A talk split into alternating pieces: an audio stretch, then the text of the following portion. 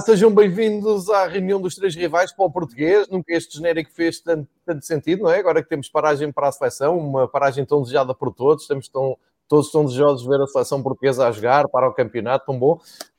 As boas-vindas ao meu amigo Miguel, ao meu amigo Pedro, Miguel de Madrid. Palhinha pode jogar pela seleção. Oh. Quem é que pode jogar pela seleção, Miguel? O Palhinha pode jogar para a seleção ou está amnistiado? Pode, não fugiu para Vigo, pode jogar. Bravo. Vamos diretos aos assuntos que nos trazem aqui esta semana. Não vamos falar claramente da seleção. Talvez para a semana a gente dê aqui um toque. Ah, pois eu ia perguntar se íamos fazer programa para a semana, porque para a semana é? É, é, é? só temos seleção para falar e o europeu.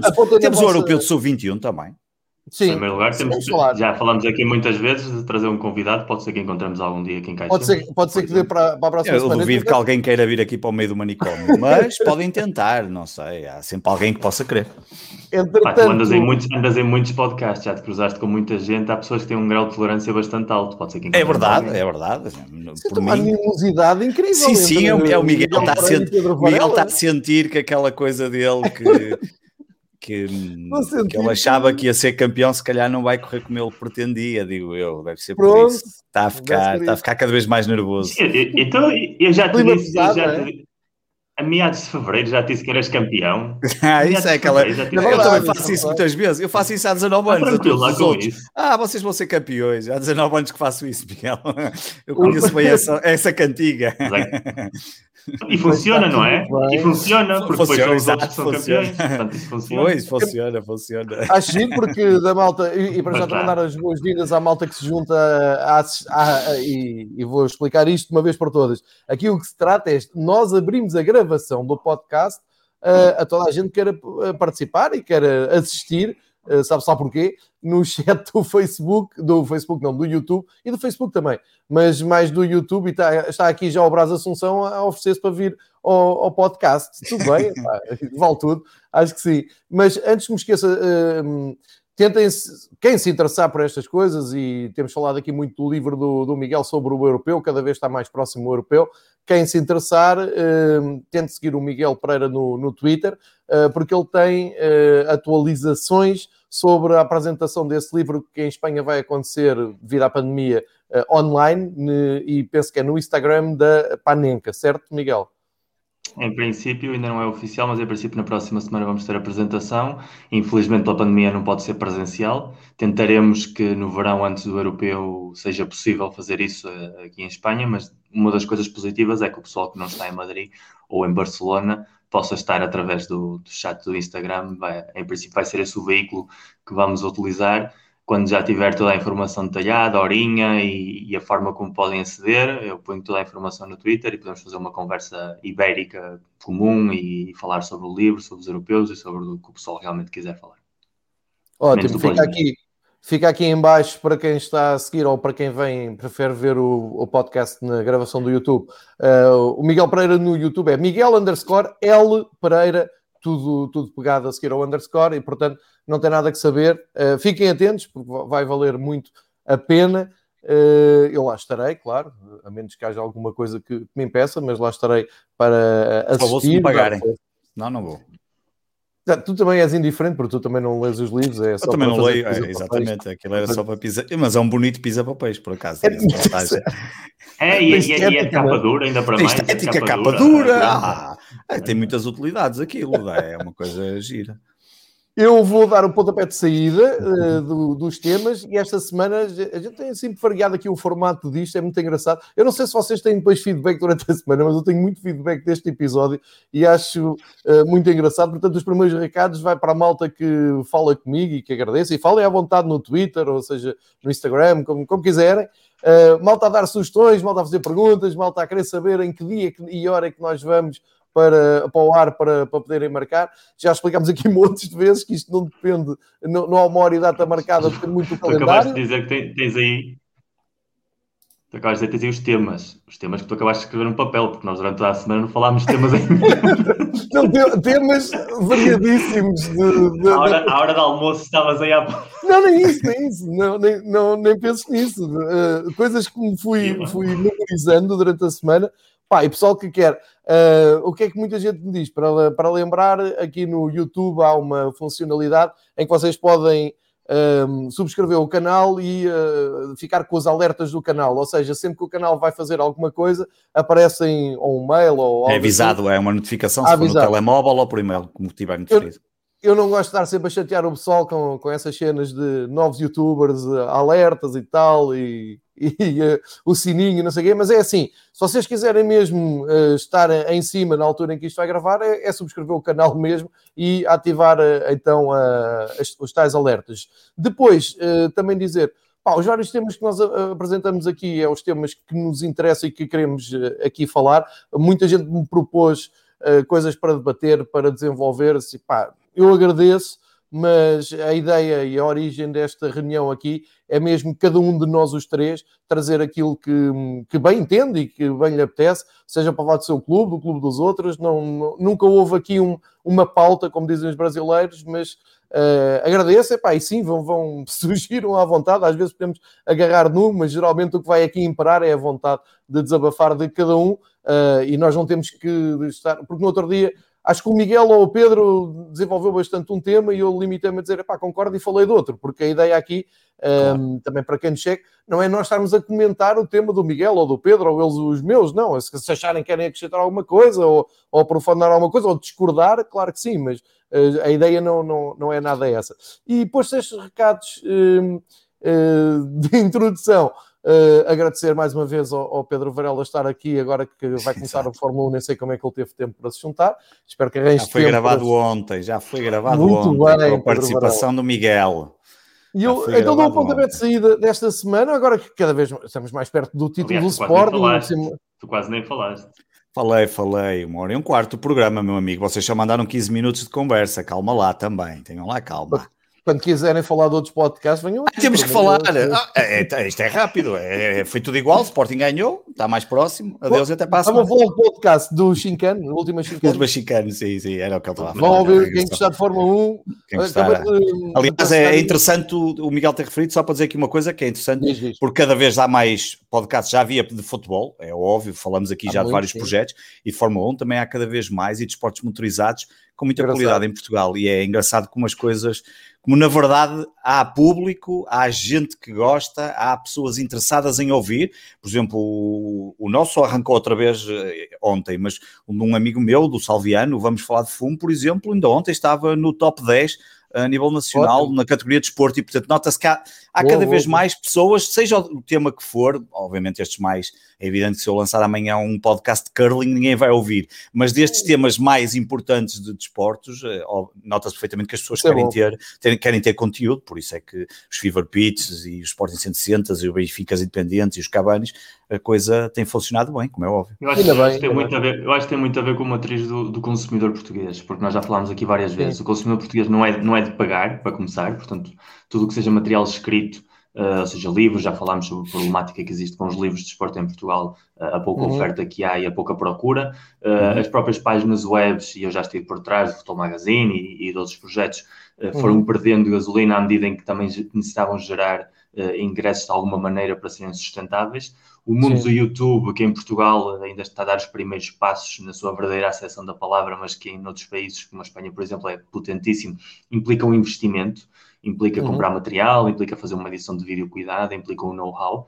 E o mundo do podcast provavelmente é aquele que encaixa melhor com aquela ideia que nós temos aqui. Vamos nos juntar aqui a conversar Sim. com o microfone como se estivéssemos sentados ali no, no, bar ou no café ou no restaurante a falar e vamos aqui soltar as nossas coisas, depois pode-se organizar yeah. um pouquinho melhor, pode-se ter uma temática com um convidado, uma coisa assim, mas é mais genuíno, é uhum. mais uhum. carolice, digamos assim, e acho que encaixa claro. muito mais com a maneira de estar de, do pessoal em Portugal como consumidor e por isso é que há tanto podcast bom, ou começa a haver tanto podcast bom de muitas coisas, mais além do desporto, mas dentro do desporto muitíssimo, e em contrapartida olhamos para o mundo do YouTube e está completamente vazio, olhamos para o mundo da literatura e é o problema que é, as próprias webs cada vez há menos ou de, ou de menor qualidade, mas a nível podcast estamos mesmo muito fortes.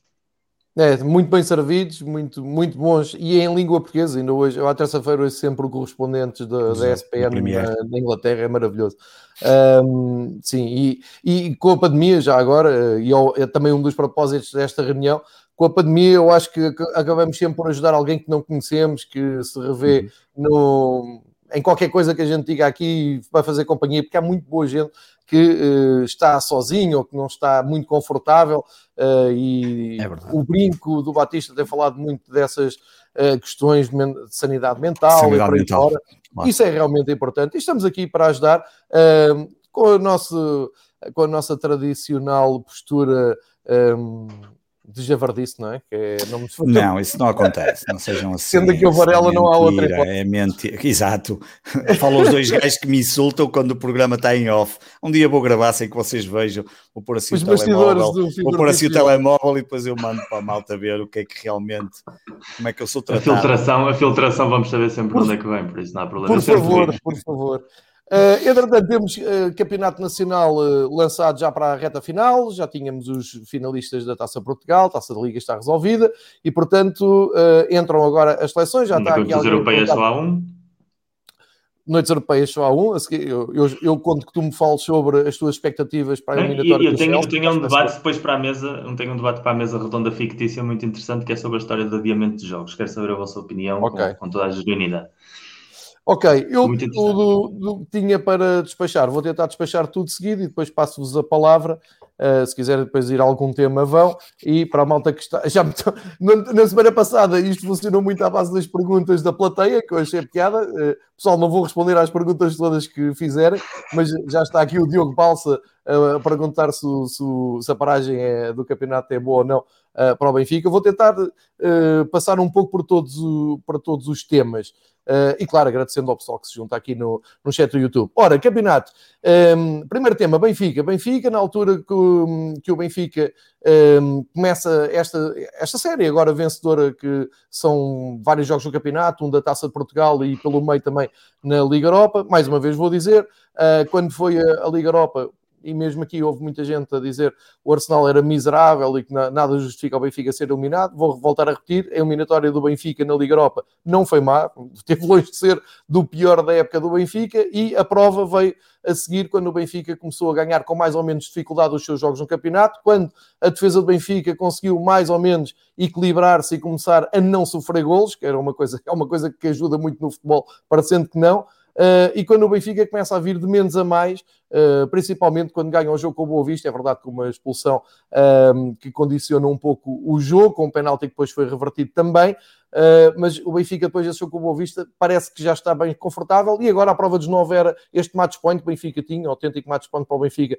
ir a Braga, com a Besta Negra deste ano. E parece-me que o Benfica conseguiu uma exibição muito convincente, mesmo enquanto estava 11 para 11. Uh, Pareceu-me que o Benfica entrou bem, não, não, não tive nenhuma dúvida que a noite ia correr bem ao Benfica, e portanto é a confirmação daquilo que Jorge Jesus disse na altura, que um, e, e, que eu referi aqui, que uh, era impossível o Benfica valer só aquilo, era impossível o Benfica passar o resto do, do ano a falecer aos 50 minutos e uh, a não conseguir ganhar os jogos. E, portanto, Jorge Jesus prometeu, Jorge Jesus cumpriu até agora. Não sei o que é que vai ser do Benfica daqui para a frente, mas até à paragem o Benfica foi sempre em crescendo e termina talvez na fase mais uh, interessante desta, desta temporada, mudando os sistemas, que eu também acho interessante. Eu acho que em Portugal pensa-se tudo ao contrário. Estava ontem um, um, amigo meu a dizer: Ah, isto do Benfica está uma anarquia que nem sabemos como é que jogamos. Epá, eu acho o contrário. Eu acho que no Benfica, se o treinador está confortável a chegar a um jogo decisivo e mudar o sistema em relação ao jogo que tinha tido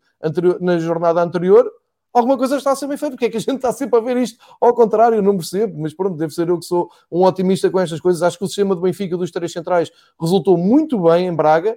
Uh, tal como o 4-4-2 nos jogos do campeonato uh, que o Benfica fez, também resultou, uh, resultou bem. Portanto, é um Benfica a cumprir aquilo que o Jorge Jesus tinha, tinha dito. e, portanto, para não me chamarem uh, maluquinho, que na altura disseram que eu, que eu estava aqui a, inventar coisas, como veem, isto no futebol também não tem muito saber. e, pá, e, e era, bastava passar, pensar duas vezes. O Benfica não podia ser aquilo de janeiro. Era impossível. Era mal demais. E, portanto, sendo pela Covid ou não, sendo pelos jogadores afetados ou não, sendo pela falta de tempo para treinar ou não, a verdade é que aquilo não estava bem, houve promessa a melhorar, melhorou-se, vamos ver o que é que há daqui para a frente. Uh, acho que, que o Benfica tem tudo para manter esta toada, a seguir joga com o Marítimo, depois vai a Passos Ferreira, jogo difícil, enfim. Acho que vamos ter campeonato pelo menos, Miguel, do segundo para baixo, e isto é mais contigo, porque depois aproxima-se um Benfica-Porto, com o Braga aqui a espreitar. Já não olho para o primeiro lugar, ao contrário de dirigentes e, e equipa técnica do meu clube que acha que se deve olhar no primeiro lugar, eu acho que está entregue. Uh, zona paralela, entra aqui em conflito paralelo. Não sei se isto é mais para o Varela, não, não sei tanto se o Miguel tomou atenção. Um, domingo, jogos na televisão de campeonatos portugueses da Liga Principal, das ligas profissionais. Benfica B Leixões. Benfica B apresenta-se preto. Leixões apresenta-se de laranja surfista. Parecia que iam para a praia. Incrível, não é? Vi um vídeo no YouTube, eu não sabia quem era o Leixões, quem era o Benfica. Quando puseram o um vídeo no Twitter, eu não sabia que estava a dar o jogo. É o grande e repente, gol, é? E depois, não, há dois grandes golos nesse jogo. E eu ao início, já não me lembro qual foi o vídeo primeiro, eu não percebi, eu não sabia quem era o Benfica e quem era o Leixões. E eu, pá, que, que é isto? O que é que se passa por isso aqui? É que eu trago, por isso é que eu trago aqui um, este, este tema, porque um, epá, já o disse publicamente na, na BTV, já me valeram os reparos da Liga, mas eu também, para alguém da Liga que venha aqui ver este jogo, este jogo, este podcast e que tenha alguma coisa a ver com denúncias de um, twitters e não sei quê, e que fiquem melindrados com o que eu digo, uh, pá, passem o recado, ou alguém que esteja aqui a ver, estou-me nas tintas. Acho que uh, isto tem que ser falado. Pá, e se não querem falar, não falem. Agora, não pensem que os adeptos são todos burros e que têm que. É isto que o Varela disse. O Varela disse tudo. O Varela disse: fui ver um grande golo, um ótimo golo a, malta de Leixões vai se arrepender de ter jogado laranja naquele dia, porque aquele gol vai ficar eternizado, é um gol de letra de um jogador de Leixões. Daqui a uns anos, adeptos de Leixões vão olhar para aqueles e este gol que a gente marcou ao Benfica B e não vão reconhecer o equipamento. Laranja, surf, não, não faz sentido nenhum. E um, antes de avançar, queria só partilhar muito rapidamente com vocês aqui uma fotografia que eu partilhei no, no Twitter que é, vejam esta beleza e vejam esta confusão. Nos anos 70, fim dos anos 70, o Benfica recebia o Leixões, o Benfica de vermelho e branco, e o Leixões vermelho e branco, a sua camisola um, principal, às riscas verticais, calção branco, meia branca, e epá, conseguia-se jogar à bola, pá. percebem o que é que eu quero dizer? A, a, bola rolava, as pessoas viam e não iam para casa a pensar, epá, nem consegui perceber bem o que é que se pensava. E já estamos a falar de televisão a cores, epá, parem de inventar não, não estão a complicar demais, porque eu passei exatamente o mesmo que o Varela no jogo a seguir. Uh, saí, fui aos meus fazeres profissionais de domingo e no Open Space onde eu estava a trabalhar no domingo, uh, olhei rapidamente para a Sport TV para ver que jogo é que estava a dar. Eu tive 20 segundos, pá, eu, eu sou um anormal, vejo muita bola, acreditem. Tive 20 segundos para perceber que jogo é que era. Era Rio Ave e Sado Bolonenses, uns de branco e outros de amarelo. Amarelo. Pá, o que é isto? O Passos Ferreira com o Moreirense uns de branco e outros de laranja. É para parem com isto, a sério, não, não há sentido nenhum. Se quiserem não combinar as cores, ponham uma equipa com o seu equipamento alternativo e a outra com o equipamento principal. Epá, é um recado que eu vos deixo uh, e sei que os meus estimados companheiros também percebem. Claro, quem está a ouvir isto por Acho fora. Qual é o problema? Isso interessa. A foto que foste buscar, nos anos 70, a foto que foste buscar, não havia jogos transmitidos pela televisão, era muito raro.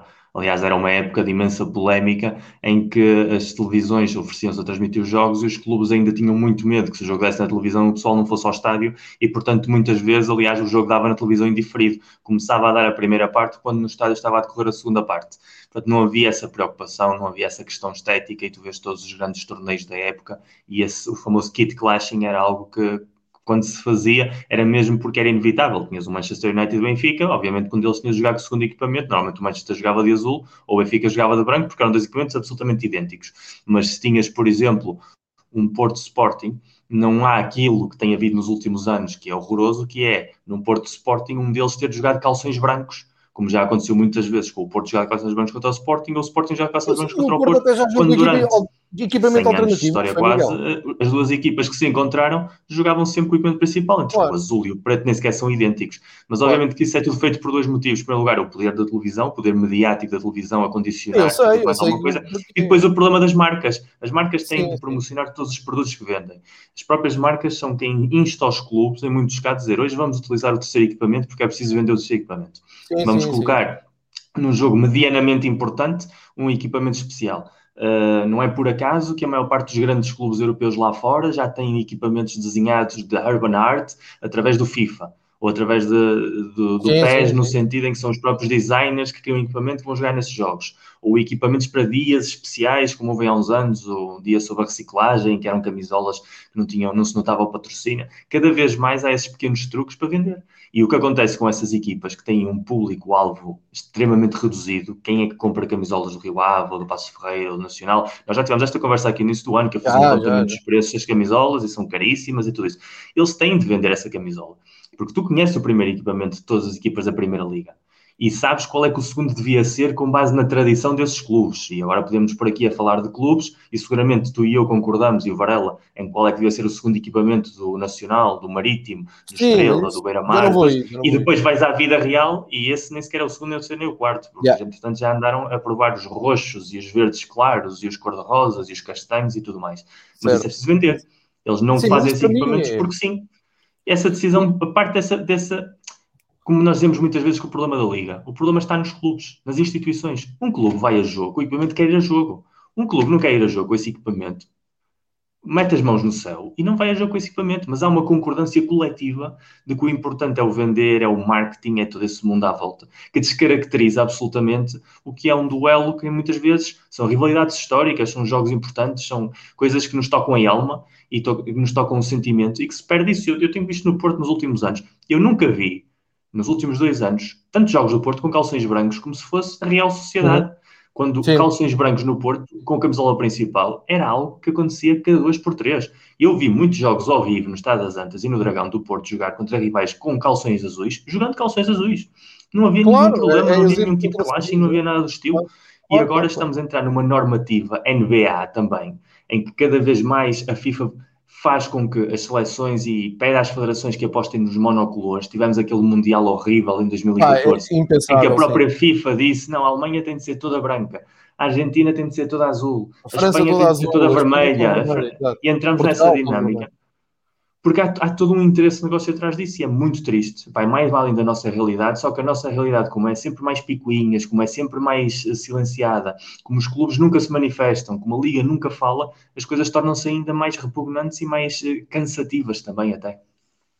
Fizeste bem dar esse toque, mas eu, eu, tenho a certeza que quem nos ouve sabe das razões. Eu sei das razões, eu não sou ingênuo e percebo as razões. Agora, o que eu digo é temos que lutar contra essas razões. E já levei o toque, como eu estava a dizer, já me chegou a informação, porque ontem disse isto em pleno segunda bola, já me chegou a informação.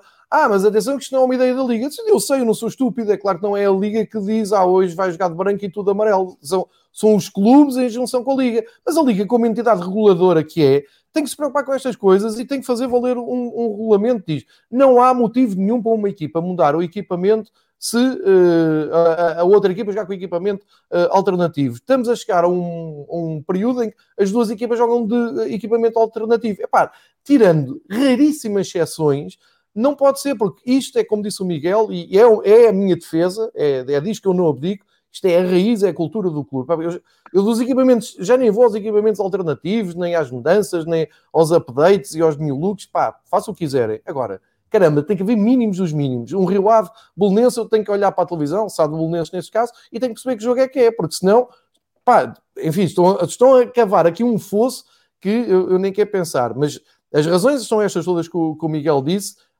um, e, e, portanto, e, e, e outra vez, se é, são os clubes e a liga, alguém tem que pôr a mão nisto, seja os clubes, seja a liga. Fica aqui, pá, se alguém conhecer uh, alguém influente num clube, no, no, numa organização de jogo, isso, e, e aquilo que, que, gozaram com o Jorge Jesus não ter falado na flash interview depois de um jogo porque a música estava alta, fez-o muito bem.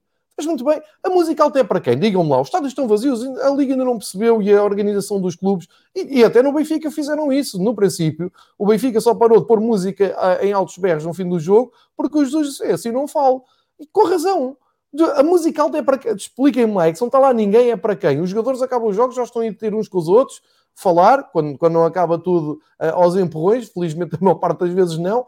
Para que é aquilo? Portanto, a organização de jogos em Portugal tem que fazer coisas de acordo para melhorar e para adaptar à situação. Não é para complicar e não é para desvirtuar uh, as regras. Ainda agarrando-nos, no, e porque estava a falar agora de, do fim do jogo de Braga, Salvador na conferência de imprensa, uh, tiros para o ar, grande confusão. Pá, são aqui uma parte. vocês veem futebol de outros campeonatos, do top 5 e de Bélgica e Holanda, que eu, que eu gosto muito. Pá, digam-me lá um campeonato em que acaba o jogo e quem vai à conferência de imprensa é o presidente.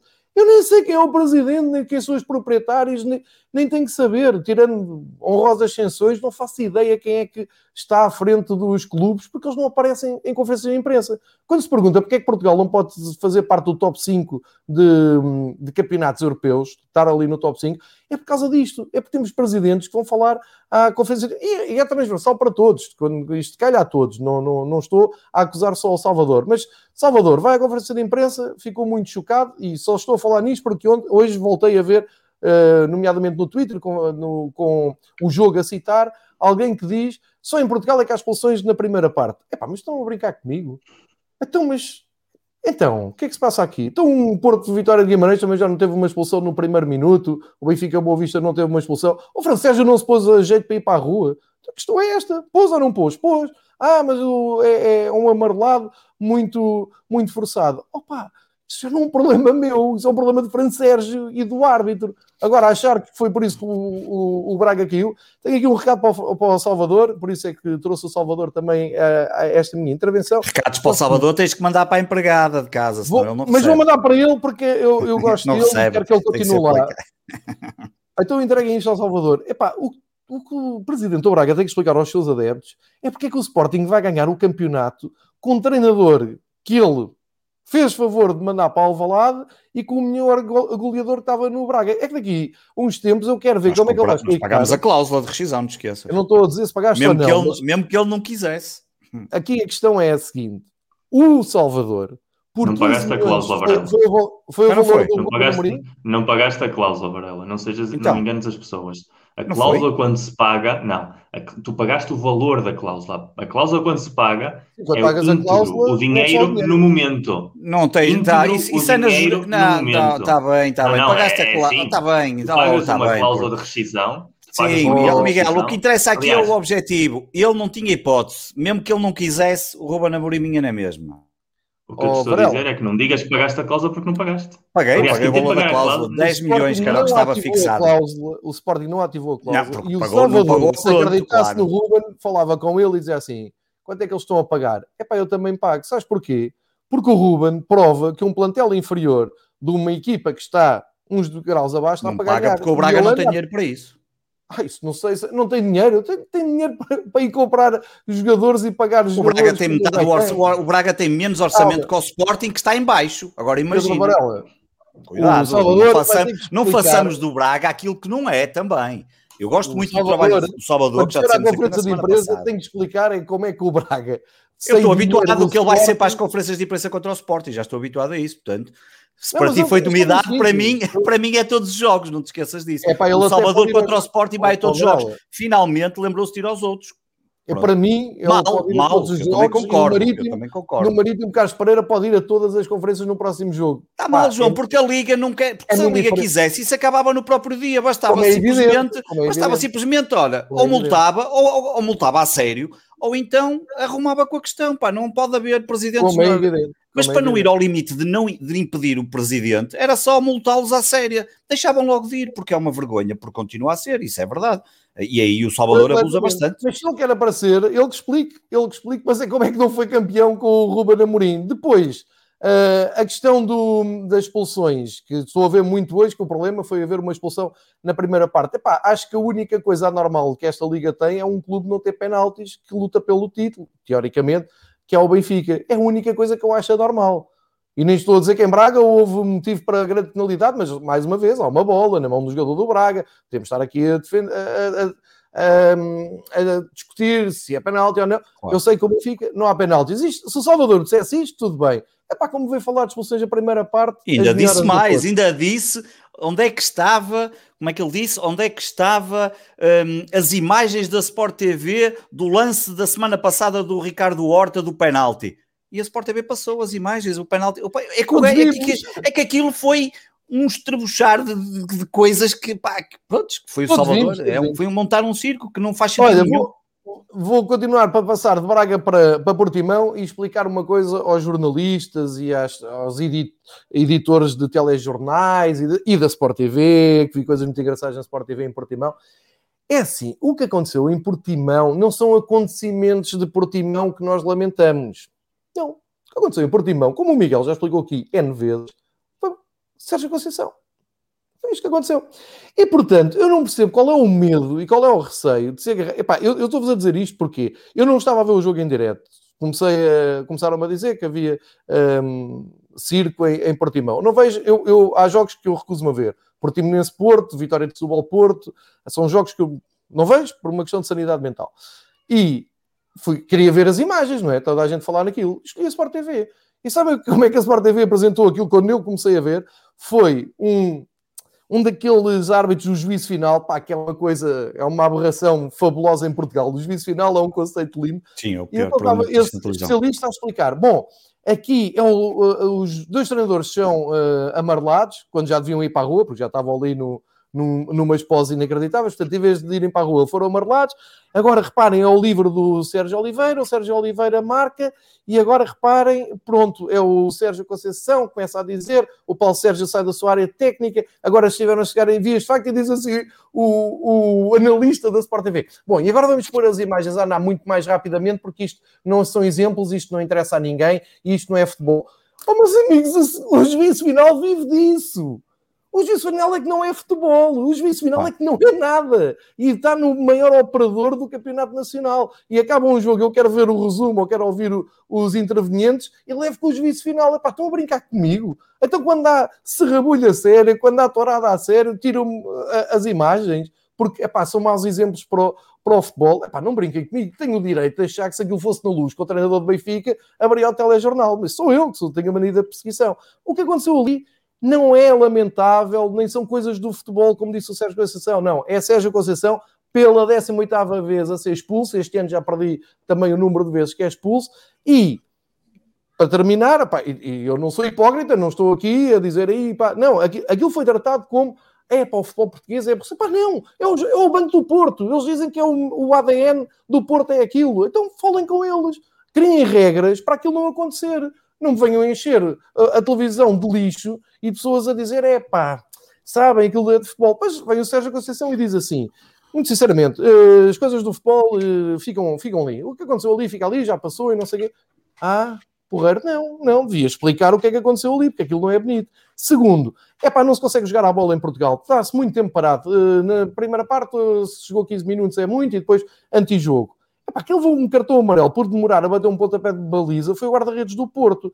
E quando o Sérgio Conceição arremou aquele 31 todo, estava 2-1, não estava 1-0, não estava 1-1, nem estava 0-0. Assim que foi o gol do Porto, o jogo tem parar 10 minutos à conta do senhor Sérgio Conceição, que arranjou um 31, foram os jogadores todos para o túnel. Epá, aquilo é um circo. Peço imensa desculpa de estar a falar nisto, mas quer dizer uma coisa à malta do Porto, pá, sabem que eu não, não, me, não me escuso de dar opinião. Pá, o Sérgio Conceição não pensa que eu sou um grande otário que ando aqui há dois dias. Ele vai falar de antijogo num jogo em que ele parou o jogo 10 minutos para a sua expulsão. É pá, tenha um juízo. Depois, uma nota sobre o racismo. Uh, aquilo que a Liga fez este fim de semana sobre o racismo vale o que vale. Epá, eu não dou importância nenhuma àquilo. Acho que aquilo, para ser feito, é o ano todo. Se querem pôr nas camisolas, ponham o ano todo, porque o Miguel já explicou aqui muito bem a hipocrisia como se trata o racismo em Portugal. Agora, se há uma jornada em que todos os clubes resolvem, sim senhor. Não é uma jornada, João. Era o dia, era o dia internacional contra a discriminação dia... racional, não é? Atenção. Sim, é que não foi a Liga que escolheu por acaso, só para que se perceba muito bem, bem não é? Bem. Mas é eu quero um dizer, simbolicamente. Que... Claro. Simbolicamente escolhe. Todos os clubes vão a isso. Porreiro. Pá, duas notas. A Liga não pode achar que o combate ao racismo uh, anula a pandemia e os exemplos de uma quarentena que se está a tomar. Tem um protocolo tudo especial por causa das distâncias sociais, desde que as equipas entram a que saem. Pá, não vamos tirar uma fotografia todos contentes, todos abraçados do racismo em plena pandemia. Foi o que fizeram o fim de semana todo. É estúpido, não, não vale a pena. Depois, o Porto não, não ter entrado nisto e recusado a pôr racismo, é pá, sim senhor, é uma forma de protestar por causa do Marega. Ah, não é assim que se protesta, pá, tu não podes, quando o relógio está certo, com os dois ponteiros certos, não podes ser tu a vir gritar, ah, mas o relógio está variado e só agora é que está certo. Pá, não é essa a ideia, o Porto devia ter posto racismo, não, e devia ter aproveitado a jornada para falar dos seus problemas do caso Marega. Assim, é o orgulhosamente sós que eu acho que também não leva a lado nenhum. Estou-me nas tintas se, se, fica bem, se fica mal. Acho Acho estranho e acho que não, não faz sentido absolutamente nenhum. Ficou mal ao Porto. Depois, um, sobre o Sporting um, e sobre os ex, os ex do Sporting. É pá, tenho que dizer isto, Varela. Não sei o que é que vai dizer, uh, mas eu só estou a dizer aí porque tem Sporting. Por causa dos danos colaterais. É pá, vou, vou dizer isto porque eu já digo isto há muito, muito tempo. Um, o caso Vou, vou para um caso uh, mais, mais porreiro. O Ruben já está em modo de gozar com isto, obviamente. Não é? O Ruben no derby uh, resolveu uh, querer ser Ruben Amorim, querer ser rebelde e meteu o João Palhinha só para ver até onde é que isto vai. Só arranjar. Não precisava, estavam a jogar sem João Palhinha, não foi o João Palhinha que deu vitória ao Sporting, como é evidente. Mas agora meteu um miúdo de 16 anos. Epá, eu conheço o Ruben, eu, eu consigo perceber o Ruben, lá que lá o recorde de putos mais novos e, e, e com coragem, estavam zero. Meteu o miúdo. Uh, epá, e o miúdo deve ter futuro e tal. Não acham estranho que o grande eco do miúdo, eu não, não, não conheço, não sei, o Varela conhecerá, eu não, não faço ideia do potencial que tem ou não. O que me chega a mim, informação, portanto, via imprensa escrita, é atenção, era um puto, estava para ir para o Benfica, mas a mãe bateu o pé e a melhor coisa que a mãe fez foi. Epá, como é que uma estreia do miúdo para a Torre Record ser o mais novo e, uma, e mais um lançamento do Ruben vai dar ao Benfica? Isto é doentio. A notícia já não era o miúdo estrear-se, era a mãe do miúdo ter evitado ele ir para o Benfica. Epá, tristeza, a sério, tristeza. Arranje é Dolores. É outra principalmente, principalmente porque isto, e o Varela sabe o que é que eu estou a dizer, é muito querido num jornal que, cujo seu diretor fez uma figura também miserável neste fim de semana, porque finalmente sentiu as dores dos adeptos, todos nós, Estava a ver ah, eu não estava a ver quem é que estavas a falar, agora já sei. Já estava, sei. A ver, estava a ver na, BT, na, na Sport TV e não percebeu porque é que na Sport TV estavam uh, tão a animados contra o filho lado, dele e estavam tão, tão tristes com, com o Bolonenses. É porque o filho dele joga no Bolonenses. É para ele ver o que é que a gente sofre todas as semanas. Agora, um diretor de jornal também não pode falar naqueles... Quer dizer, poder pode, não deve, pode, digo claro, eu. Não sim. fica bem da maneira como eu vi no Twitter, mas isto se calhar também está diz nível, muito... Está ao nível do jornal é, diz muito sobre o, o Record e o, e o Record da maneira como trata. Pá, o miúdo do Sporting estreou, pá, puxa pelo miúdo. O miúdo não é melhor porque deixa, deixou de ir para o Benfica, meu Deus, isto é doentio. E queria dizer uma coisa: a última vez vi um puto a estrear-se no Campeonato Português e a partir, a última não, a penúltima, a partir de tudo e a ter um impacto gigante na equipa que representava, chamava-se Renato Sanches. Não se lembram? Apareceu, resolveu os problemas todos do Benfica, box to box, marcava golos, dava pau, pá, incrível. Renato Sanches foi treinado, foi, foi tratado pela imprensa, pela imprensa toda, toda, e eu, eu falo sempre nisto, agora estou muito à vontade, Benfica agora está muito longe de lutar para o título, como um miserável. Em dois pontos, tinha três mamilos, isto escrito por um malta de uma agência de comunicação que agora até tem dado. Essa mesma malta anda a comentar futebol, sendo a última Coca-Cola do deserto. Eu sei o que é que estou a dizer. A malta que andou a fazer montagens dos mamilos do Renato, não sei se lembram, ia dizer que tinha mais idade, é a mesma anos já, não era? É o mesmo pessoal que alguns deles pertencem a esse universo que andaram a denegrir e a chafurdar o campeonato todo. Era impossível falar de futebol na altura.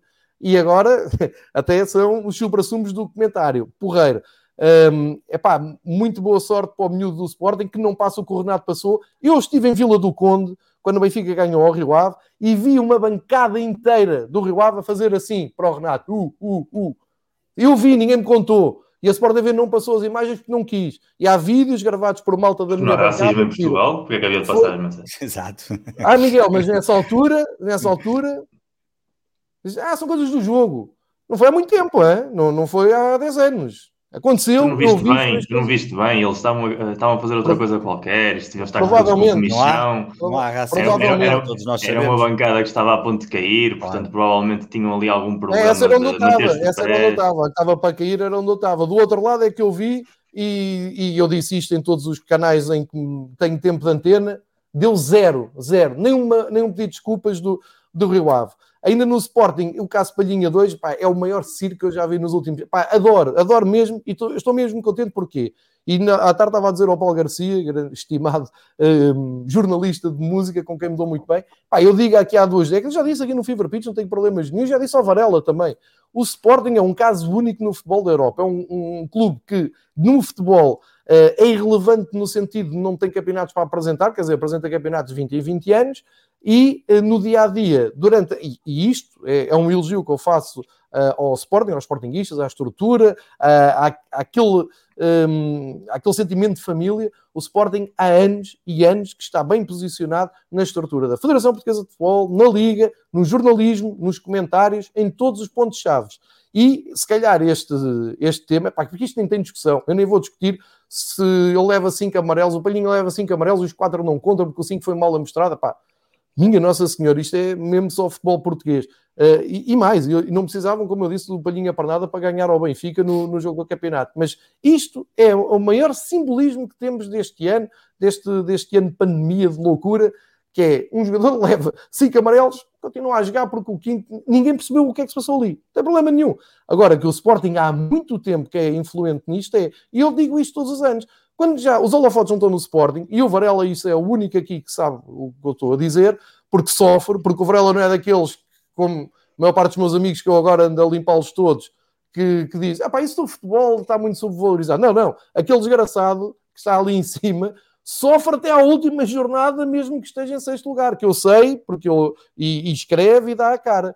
Agora, o Sporting, muitos anos, não ficou mais abaixo na, na classificação e não se afundou mais na classificação, em anos miseráveis, como o Varela muitas vezes aqui diz, porque ainda manda muito. Porque os árbitros ainda têm muita influência uh, sobre o lobby do Sporting, muita influência. Eu digo isto há anos e anos, eu disse isto no Varela na altura do Godinho. A sorte dele era o Sporting não ser uh, completamente achincalhado no, nos poderes. E portanto, agora, 20 a 20 anos está, está a bater à porta ao tal campeonato é no todo o seu esplendor e acho que isto do Palhinho é talvez a, a, a prova máxima de, de, quem é que se mexe bem nestas coisas. É só um facto.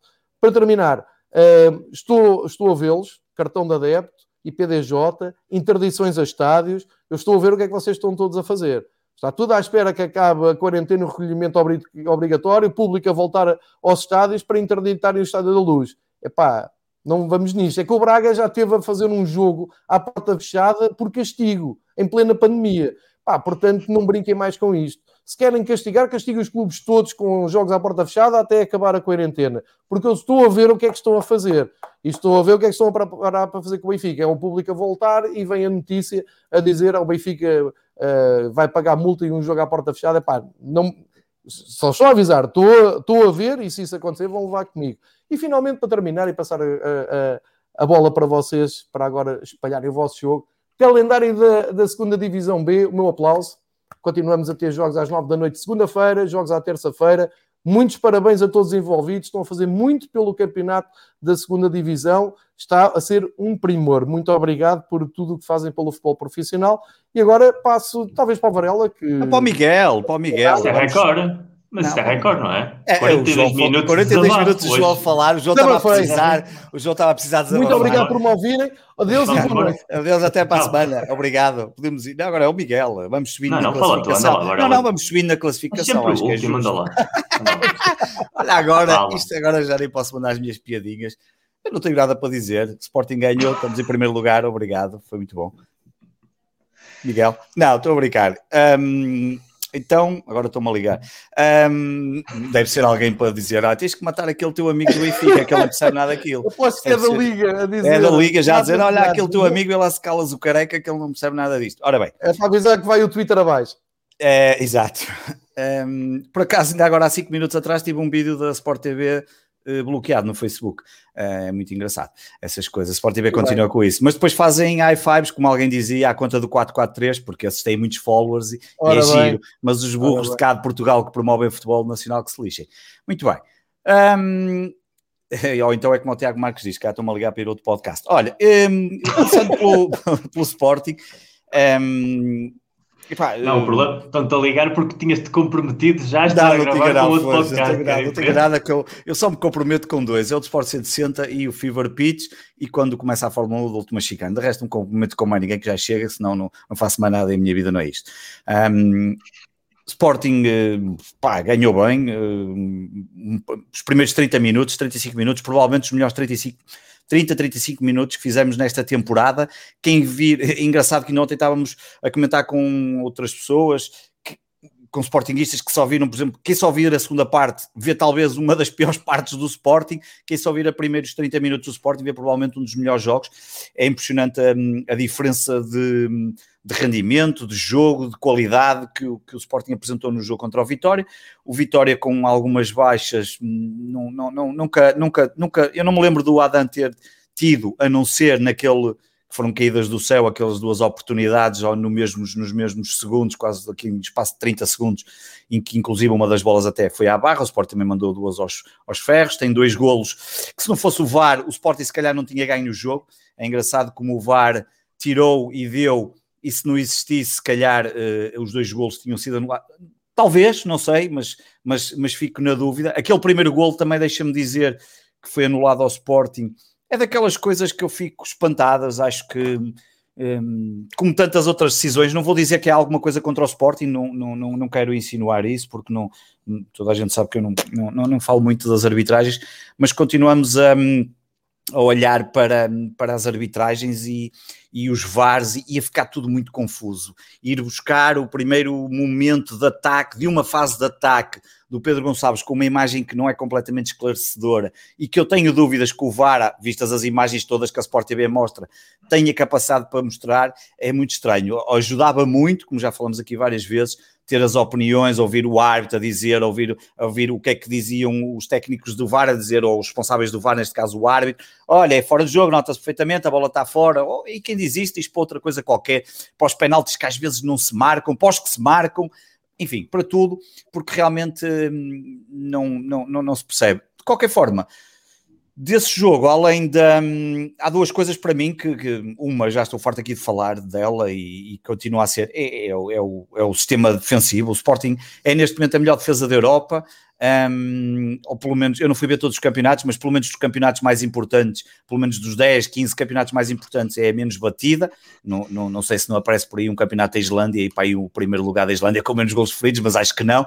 Mas isso mostra que é, tem sido o ponto forte do, do Sporting, um, onde saiu Coates, que, era o, que é o melhor jogador atualmente da defesa do Sporting, que está a fazer uma época fantástica e é substituída um, e com a entrada de outros jogadores, nomeadamente Gonçalo Inácio, que pelos vistos é bom para o Sporting e para, e para estar numa equipa titular e ser um dos melhores defesas um, jovens, mas, mas ainda não tem capacidade para ir à seleção.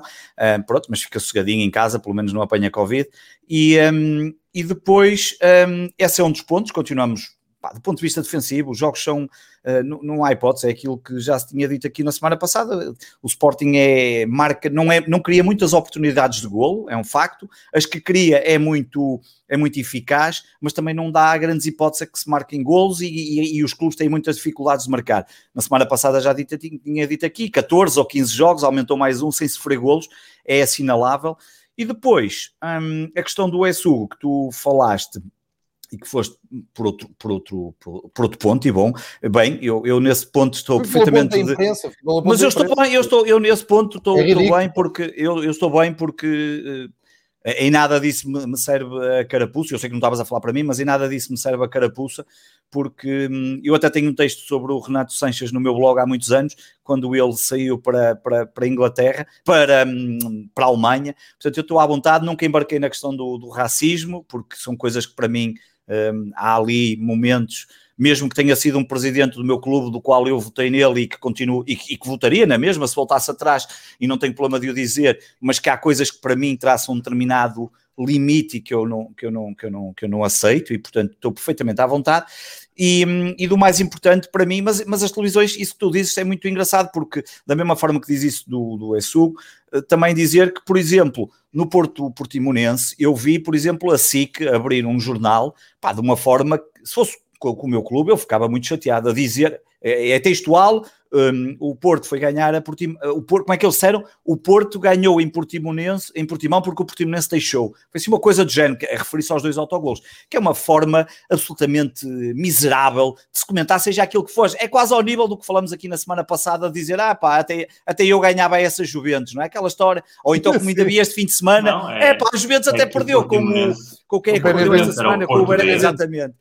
É? Portimonense é o Porto B para muita Sim, gente mas, e, portanto, mas, isso entra nessa narrativa. Não, está bem, mas, mas ali, mas aquilo é muito mal, é de muito mau gosto. E, e é como o João diz, há, há, a pessoa que escreve aquilo, há alguém que escreve aquilo e há alguém que faz alguma validação, em alguns momentos, Exatamente. não digo valida isto todos, todos. E há coisas que, pá, tu podes até, eu até posso dizer, ah, quando o Benfica joga com o Braga, é Benfica B contra o Benfica A. Eu posso dizer, tu podes dizer, podes dizer que é Portimonense, podemos dizer o que nós quisermos. Ah pá, mas há determinados limites quando tu estás a passar uma notícia. E a notícia ali é que o Porto ganhou. Foi com dois gols, exatamente, com um Portimonense que ofereceu dois gols. Foi isso que disseram na televisão, exatamente. Como o Tiago diz. É pá, quando se entra a este nível é um bocadinho, é um bocadinho baixo, é um bocadinho.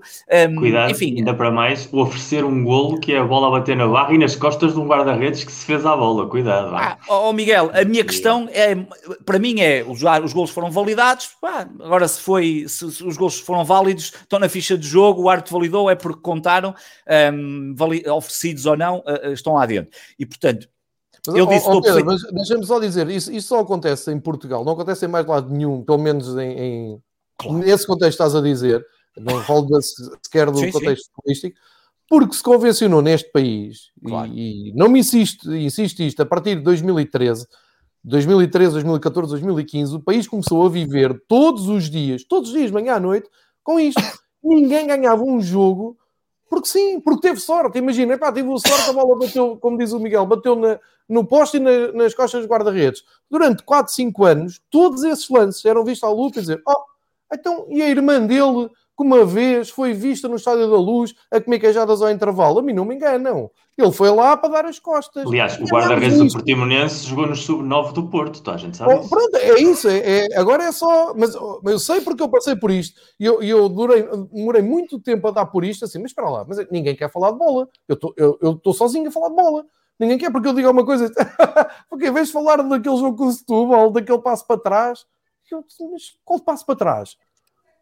Infelizmente, são, infelizmente, são, anos, e agora? Infelizmente, normal, infelizmente, infelizmente, esses sonsos e, que existem em todos os clubes e que, e que, e que estão uh, são normalmente os escolhidos para estar. Foi mais grave, os putos cresceram com isto, os putos eu, chegaram uma altura. Eu sei, eu sei, é verdade, é verdade, é, é verdade. é horrível, é horrível. Por isso é, é, é, fora daqui. Claro, e eu percebo isso e, e não é fácil e cabe, cabe a quem quer falar e a quem quer fazer diferente e continuar implica, a fazer diferente. não implica que haja ausência de casos reais, porque todos também nós sabemos em que mundo é que nos mexemos e todos sabemos as realidades túrbias que há em todos os clubes, claro. de todo Sim. o campeonato. Portanto, de repente, essa realidade extrapolou uma coisa que já existia, só que não foi cotidianizado como foi a partir dessa altura mais ou menos. Pá, oh Miguel, eu, eu, já falei, eu, eu já falei, eu estou à vontade porque eu durante muitos anos já, já, já, já escrevi sobre isso no meu blog, em relação até é a segunda próprio... vez que falas do teu blog. É pá, mas eu nem estou a escrever lá nada, posso continuar a falar, porque eu, eu praticamente desde que comecei a fazer os podcasts nem lá escrevo. Mas se quiseres eu mando... Uma marcação homem a homem ali do Miguel ah, Ele, ele bem tenta, ele bem tenta, mas pronto, eu, eu vou-lhe deixar porque ele, ele tem ganho um joguito, está todo contente. Mas pronto, um, e está numa competição menor, que é aquela coisa da Liga dos Campeões e fica todo contente. Menor, Exato. Menor, uh, mas, um, mas eu estou à vontade porque não, não, já disse isso várias vezes e continuo a dizer, não há, eu, eu, eu duvido, nunca fiz nenhum estudo aprofundado, mas eu duvido que haja um país onde os diretores de comunicação dos clubes têm uma preponderância e uma capacidade de influenciar e de e, e, e têm quase às vezes mais um, mais preponderância, repetindo o termo, que até os presidentes quando falam que é uma coisa assustadora e, e, e, portanto, seja eles o J. Marques, seja, por exemplo, até o Nuno Saraiva, que já teve no Sporting e que, e que eu, algumas vezes, me insurgi várias vezes contra o que ele disse no, no, no clube, seja hum, o, no Benfica, até podia ser o João Gabriel, podia ser outra coisa qualquer, não interessa agora, não, não estou aqui, não, não estou para aqui a dizer os nomes, não, não é irrelevante. E, e, isso mostra muito como é, que, como, é que, como é que se vive aqui o futebol e a dificuldade que é falar de futebol. Mas pronto, isto começou tudo por causa do Essugo, o Açúcar fiquei muito contente com o rapaz. O rapaz tinha acabado de fazer 16 anos, tinha fez 16 anos e, um, e na semana anterior tinha assinado o contrato profissional com o Sporting. Um, não foi? É um pá, mas é, ficou bastante emocionado, obviamente, porque é um miúdo que passa muitos anos, muitos anos ali na academia. É o sonho de qualquer miúdo dele, seja do Sporting, seja do Porto ou do Benfica. Miúdos que vão para as academias com 9, 10, 11, 12, 13 anos. O objetivo deles é entrar num estádio, pessoalmente no caso claro. dele, que entrou em Albalade, se fosse um, um, jogador do Porto no Porto, e vimos, e há tempos o filho do Sérgio Conceição, que até marcou o golo e depois foi anulado e ia chorar aquela coisa toda, e sabemos que toda esse, todos esses miúdos têm um objetivo que é um dia poderem ser titulares. Ele acabou por ter, o, no caso dele, a semana dele foi uh, o melhor que lhe poderia ter acontecido. Acaba de assinar um contrato de, de profissional, e a seguir uh, estreia-se na equipa titular, que a verdade seja dita, o Ruben Amorim acabou por, por, por, por dar ali um, uma, uma chapada de luva branca finalmente na, na formação que o Sporting eh, poderá vir a ter. Há pouco aqui no chat perguntavam se eu estava preocupado com o futuro do Sporting. Eu, em relação ao futuro do Sporting, não é uma preocupação, é uma curiosidade que, que obviamente tenho, porque todos, todos nós sportinguistas estamos a pensar, pensamos em, dois, em duas grandes situações para mim, pelo menos eu penso em duas grandes situações. Uma é se efetivamente vamos ser campeões, essa é óbvio que está-se a apoderar cada vez mais de nós e, e, e eu, eu, eu, já o disse aqui, continuo a dizer, eu acredito que vamos ser campeões, um, ainda não o conseguimos, mas acredito nisso, mas há depois uma segunda, uma segunda, uma segunda, uma segunda situação que para mim é importante, que é o dia a seguir. E esse para mim é o ponto, que é se há capacidade para que o Ruben Amorim consiga ter este projeto, porque nós sabemos que os treinadores em Portugal são todos bons enquanto os resultados estão a aparecer, a partir do momento em que, em que a coisa descamba, e o Ruben Amorim já testou um bocadinho disso o ano passado, e levou desconto porque merecia levar o desconto porque não era a equipa dele, não, a época estava miseravelmente a correr mal e não era só por problemas dele. E, e esse para mim é o segundo ponto mais importante, é perceber o que é que o Sporting nos dias a seguir à eventualidade de ser campeão, uh, o que é que vai acontecer ao projeto. Se vamos ter que vender, se não vamos vender, se vamos manter a estrutura base, se vamos continuar a apostar neste modelo de muita base de formação, e eu quero acreditar que sim, e acho que é finalmente algo que andamos há anos, nós andamos há anos a dizer que temos a melhor formação do mundo, um, que, é, que é irrelevante se é melhor ou pior. Acho que tanto Porto, Sport e Benfica têm capacidades para ter academias e formações do melhor que há, acho que não há dúvidas nenhumas, todos têm condições como muitos poucos clubes no mundo têm, um, têm, têm, têm scouts, pessoas que procuram miúdos que querem jogar com fartura, não há dúvidas nenhumas, e portanto essa para mim é, é é grande dúvida se vai ser possível dar, um, dar continuidade a um projeto de formação, porque não chega a andar a dizer que formamos o Figo, o Ronaldo e que tivemos lá uma série de coisas e depois eles são campeões noutros sítios, o Ronaldo no Manchester United, no Real Madrid e na Juventus, o Simão Sabrosa no Benfica,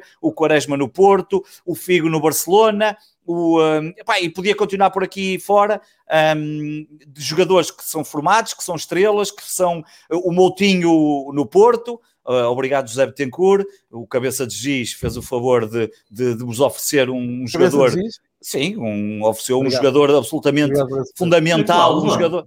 É? Foi cláusula. Foi, não, não foi cláusula nenhuma, foi, foi, foi cláusula. Tudo bem que o Moutinho também foi um grandíssimo, não vou dizer aqui o nome que me apetecia dizer, porque já estava, já tinha as coisas feitas nos traseiros. São jogadores, Varela. É, claro, é jogadores, é tudo, tudo, coitados, uma pena deles, sofrem muito, coitados, é como o Adrian que saiu e agora anda-se a oferecer, não é? Feliz, não, Adrian, não, estar a, não estar a jogar, pois é, é feliz não estar a jogar Patrício, e agora querem voltar. O Patrício, coitado, que melhor lá da, da Cachimónia, que aquilo foi violento, e eu não desejo mal nenhum ao rapaz, e apesar da, da que ele andou a fazer. É? Deu-te um europeu.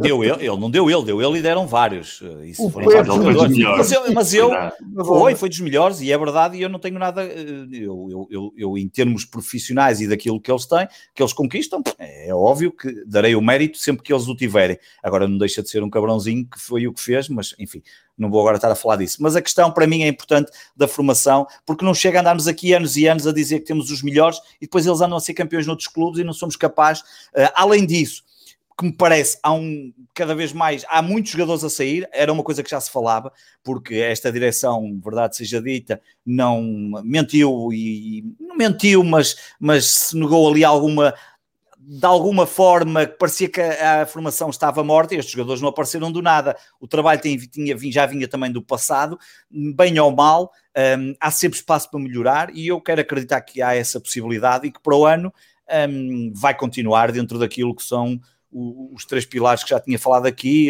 experiência, formação e, um, e, e, e, jogadores do nosso campeonato, um, tendo em conta que até para o ano vai-se ter que ter muito cuidado porque, porque não há muita, muito dinheiro para se poder gastar, um, fruto deste ano de pandemia e dos resultados que vão ser negativos em muitos dos relatórios de contas e que é preciso, obviamente, ter algum cuidado. E pronto, Miguel, já podes falar. Miguel, agora, passada, a semana passada tinhas dinheiro, agora é preciso ter cuidado que não há dinheiro. Não, tens dinheiro no sentido que não podes comprar, não podes comprar muito. Varela, pá, não, é podes comprar, não podes comprar. É pá, é evidente que se vender. O Braga pode ir sempre buscar gente não, e não, pagar a três. O Braga não, não, o Braga não, o Braga não. Mas, mas é evidente que se vendermos o Nuno Mendes, há sempre dinheiro para equilibrar, mas, não, mas tens de ter algum cuidado, porque vais, vais partir com, com, com. Mas mesmo assim, se, se venderes, porque esse, o Sporting vai ter que vender alguém, não tenho dúvidas.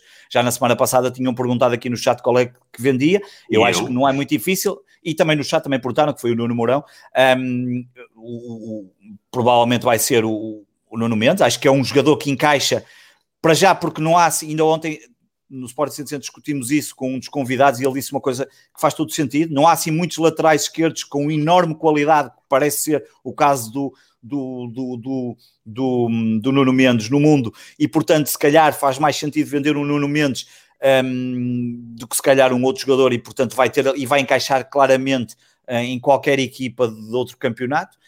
Um, e depois haverá certamente o dinheiro da Liga dos Campeões, mas depois é preciso contrabalançar com, com, o, com o dinheiro que vai faltar desta temporada, de, em termos de, de, de relatórios de, de, resultado negativo, mas, mas, mas é óbvio que não vai ser possível comprar como se comprou, por exemplo, e o Sporting não comprou muito este início de temporada, mas eu acho que ainda há espaço para fazer alguma coisa. Isso vai encaixar, é muito curioso e sem tirar mérito ao miúdo que claramente tem, e eu digo sempre a mesma coisa, eh, quando um jogador rende, explode, digamos assim, numa posição, eh, se o passo a seguir é para um clube que não tem essa posição, a claro. probabilidade que tem é disputar-se Exatamente. O Nuno Mendes é um lateral ofensivo que está a funcionar no sistema 3 centrais.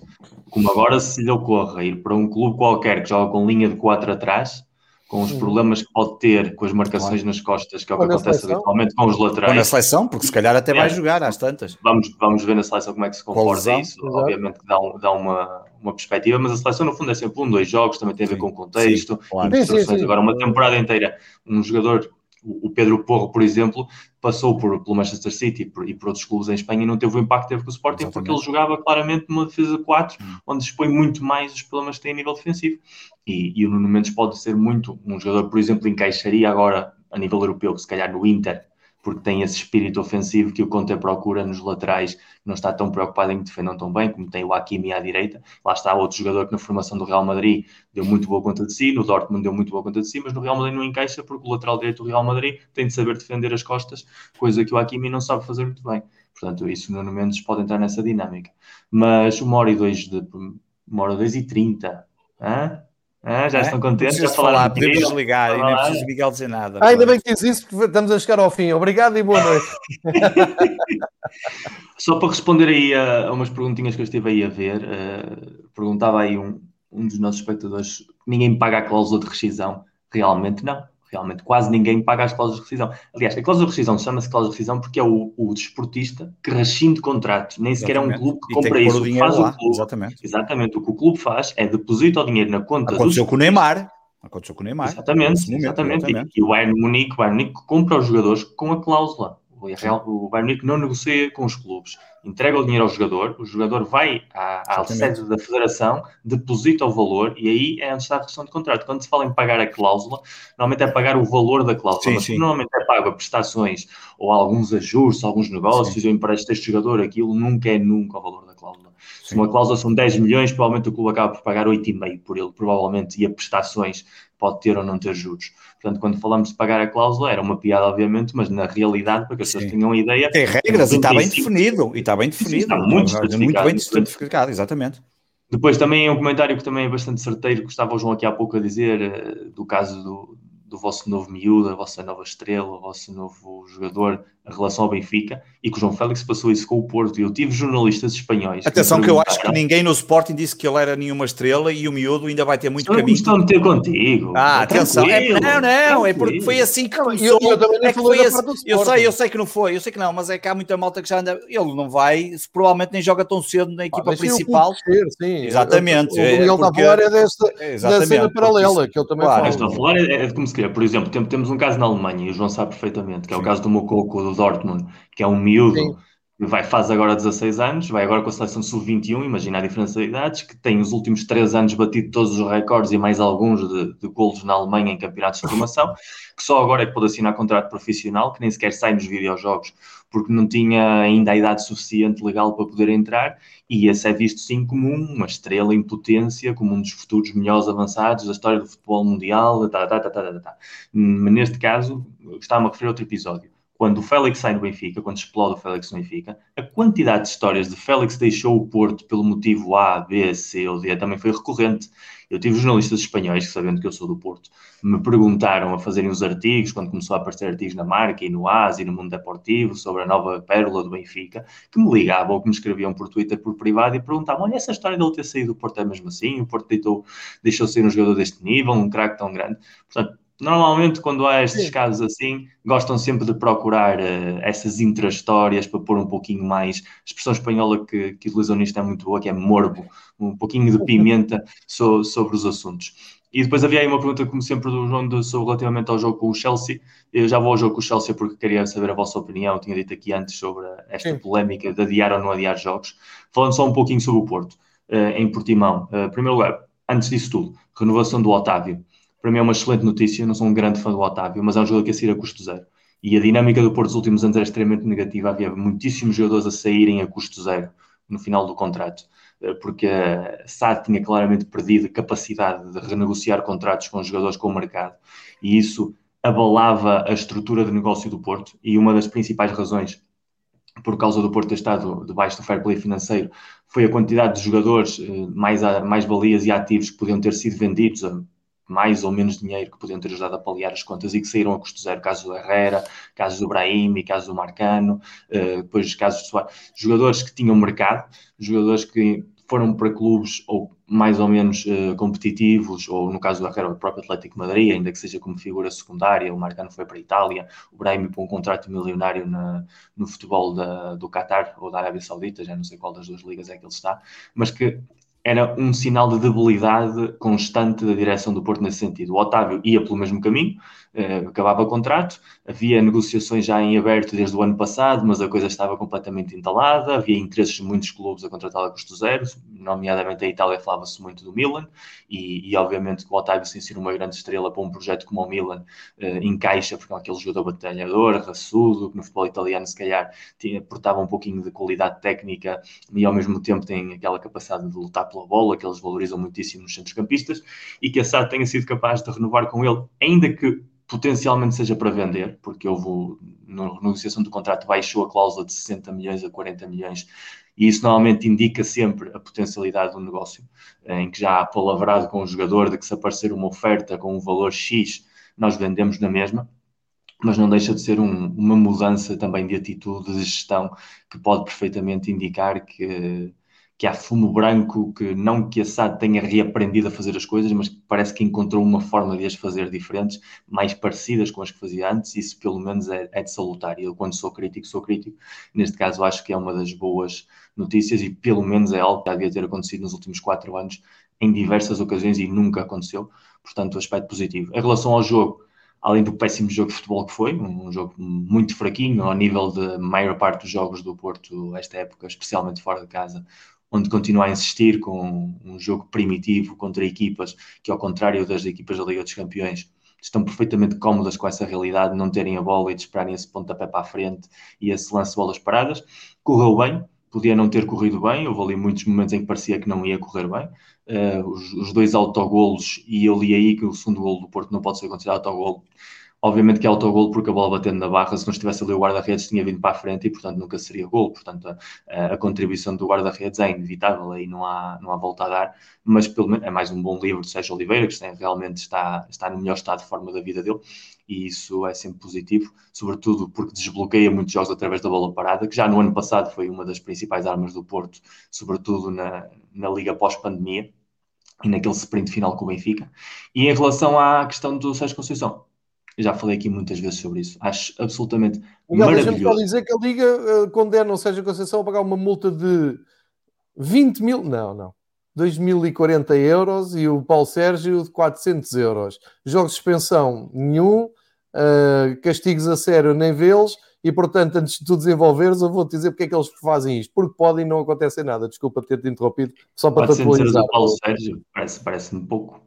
Parece-me pouco, Paulo Sérgio. Ou tiveram em conta que ganha menos, ou porque eu do, Paulo Sérgio também não vi ali nenhum comportamento zen budista. Não seja tirá-los dos jogos durante uns tempos, para mim parece-me pouco, mas pronto, isto sou eu Mas a, a, disparidade de critérios só o entenderia pela, pela reincidência, porque eu não vi ali uma diferença de comportamentos de um para o outro uh, tão grande como isso. Houve, obviamente. 408 euros para o Paulo o... Sérgio, 2040 para o Sérgio. Só se for reincidente, o Sérgio Conceição é reincidente, é só pode Sim, seja é, por isso. Uma reincidência, é ridículo, uma reincidência de 2.400 euros uh, é uma reincidência jeitosa. Quer dizer, jeitosa e não jeitosa, porque é ridículo por um lado e depois por outro lado, em, em comparação, o agravio é, é, tremendo. Mas eu acho, acho que o Sérgio Conceição esteve maravilhosamente bem. Aliás, eu acho que é preciso gravar aquela cena e mandar para todos os clubes de Itália para ver se eles sentem ali aquele espírito do italiano e ligam no final da época e dizem assim: aquele treinador que vocês têm, eu acho que aquele treinador que vocês têm tem aquele garra, aquele espírito que a gente quer. Para Nápoles, para Nápoles, então Nápoles, aquilo. Pá, que, para que é que eles querem o Gattuso quando podem ter o Sérgio? E eu mandava, eu mandava aquela, aquela, aquela gravação para dizer: vocês têm aqui um gajo que eliminou a Juventus que é um clube que toda a Itália odeia, menos os fãs da Juventus, portanto, logo nisso tens aí um elemento de união emocional, e à parte disso ainda se comporta desta maneira, e é, é o treinador dos vossos sonhos. Aliás, todos o conhecem da etapa do jogador, que também era pouco uh, armado ao, ao, ao, brincalhão com, com os rivais e com, com os árbitros, portanto já tem a escola toda da Série A. Eu continuo a achar que o Sérgio Conceição em Itália seria feliz, e se o Sérgio Conceição estivesse em Itália, eu também seria feliz. Portanto, eu acho que é um win-win situation para toda a gente aqui e, e, não tenho mais nada a dizer sobre Sérgio Conceição nesse sentido. Agora, em relação à questão do racismo, sim tenho a dizer, aí discordo completamente contigo, eu acho. Uh, o Porto foi obrigado, falaram aí da questão do vídeo do Taremi, o Porto foi obrigado, como instituição parte da Liga, a ceder um jogador para a campanha como todos, decidiu não colocar aquilo nas camisolas, claramente porque a Liga, com o caso Marega, está a brincar. E o problema não é que seja só o caso Marega, porque há muitos casos Marega, já falámos aqui. Uhum. Uh, aliás, o que mais não faltam são casos Maregas, infelizmente. E agora só não há casos Maregas porque não há público, mas eu tenho a certeza que nos primeiros cinco jogos com público vai haver 10 casos Maregas, seguramente. E, e quem estiver nos estádios que, que, nos conte e que partilhe connosco aquilo que vive nas bancadas, porque seguramente, ainda que as televisões tentem abafar desliguem o som ou que cortem as imagens como te passou contigo em Vila do Conde, quem está nos estádios sabe o que é que se vive nos estádios de futebol e sabe perfeitamente que esses casos são repetitivos. Agora, o Porto, na altura do caso Marega, sobretudo pelo próprio Marega, porque foi ele que realmente quem tomou a iniciativa, não foi uma iniciativa de clube, nem de longe nem de perto, até lembro-me e critiquei aqui que na altura o Marega queria sair do jogo e eram os próprios colegas e os próprios uh, diretivos do Porto que queriam que ele ficasse, pactuando um pouco com a situação, mas a partir do momento em que a situação se extrapolou de tal forma que saltou fronteiras e que se tornou evidente, uh, a forma como a Liga tratou todo o caso é de uma imensa falta de respeito com todos os profissionais que foram alvos de ataques racistas incorporados no Marega. Ele pode, digamos, ser o símbolo de algo que padecem e que continuarão a padecer, infelizmente, centenas de profissionais de futebol que não são mais nem menos do que ninguém para serem vilipendiados como são nos, nos Estados portugueses e depois obviamente que o Porto tomando uma posição como instituição ao lado do seu atleta, ver como a forma como a Liga se comportou, aparecer com esta hipocrisia suprema da campanha, independentemente de ser um dia mundial, uh, parece-me obviamente ridículo.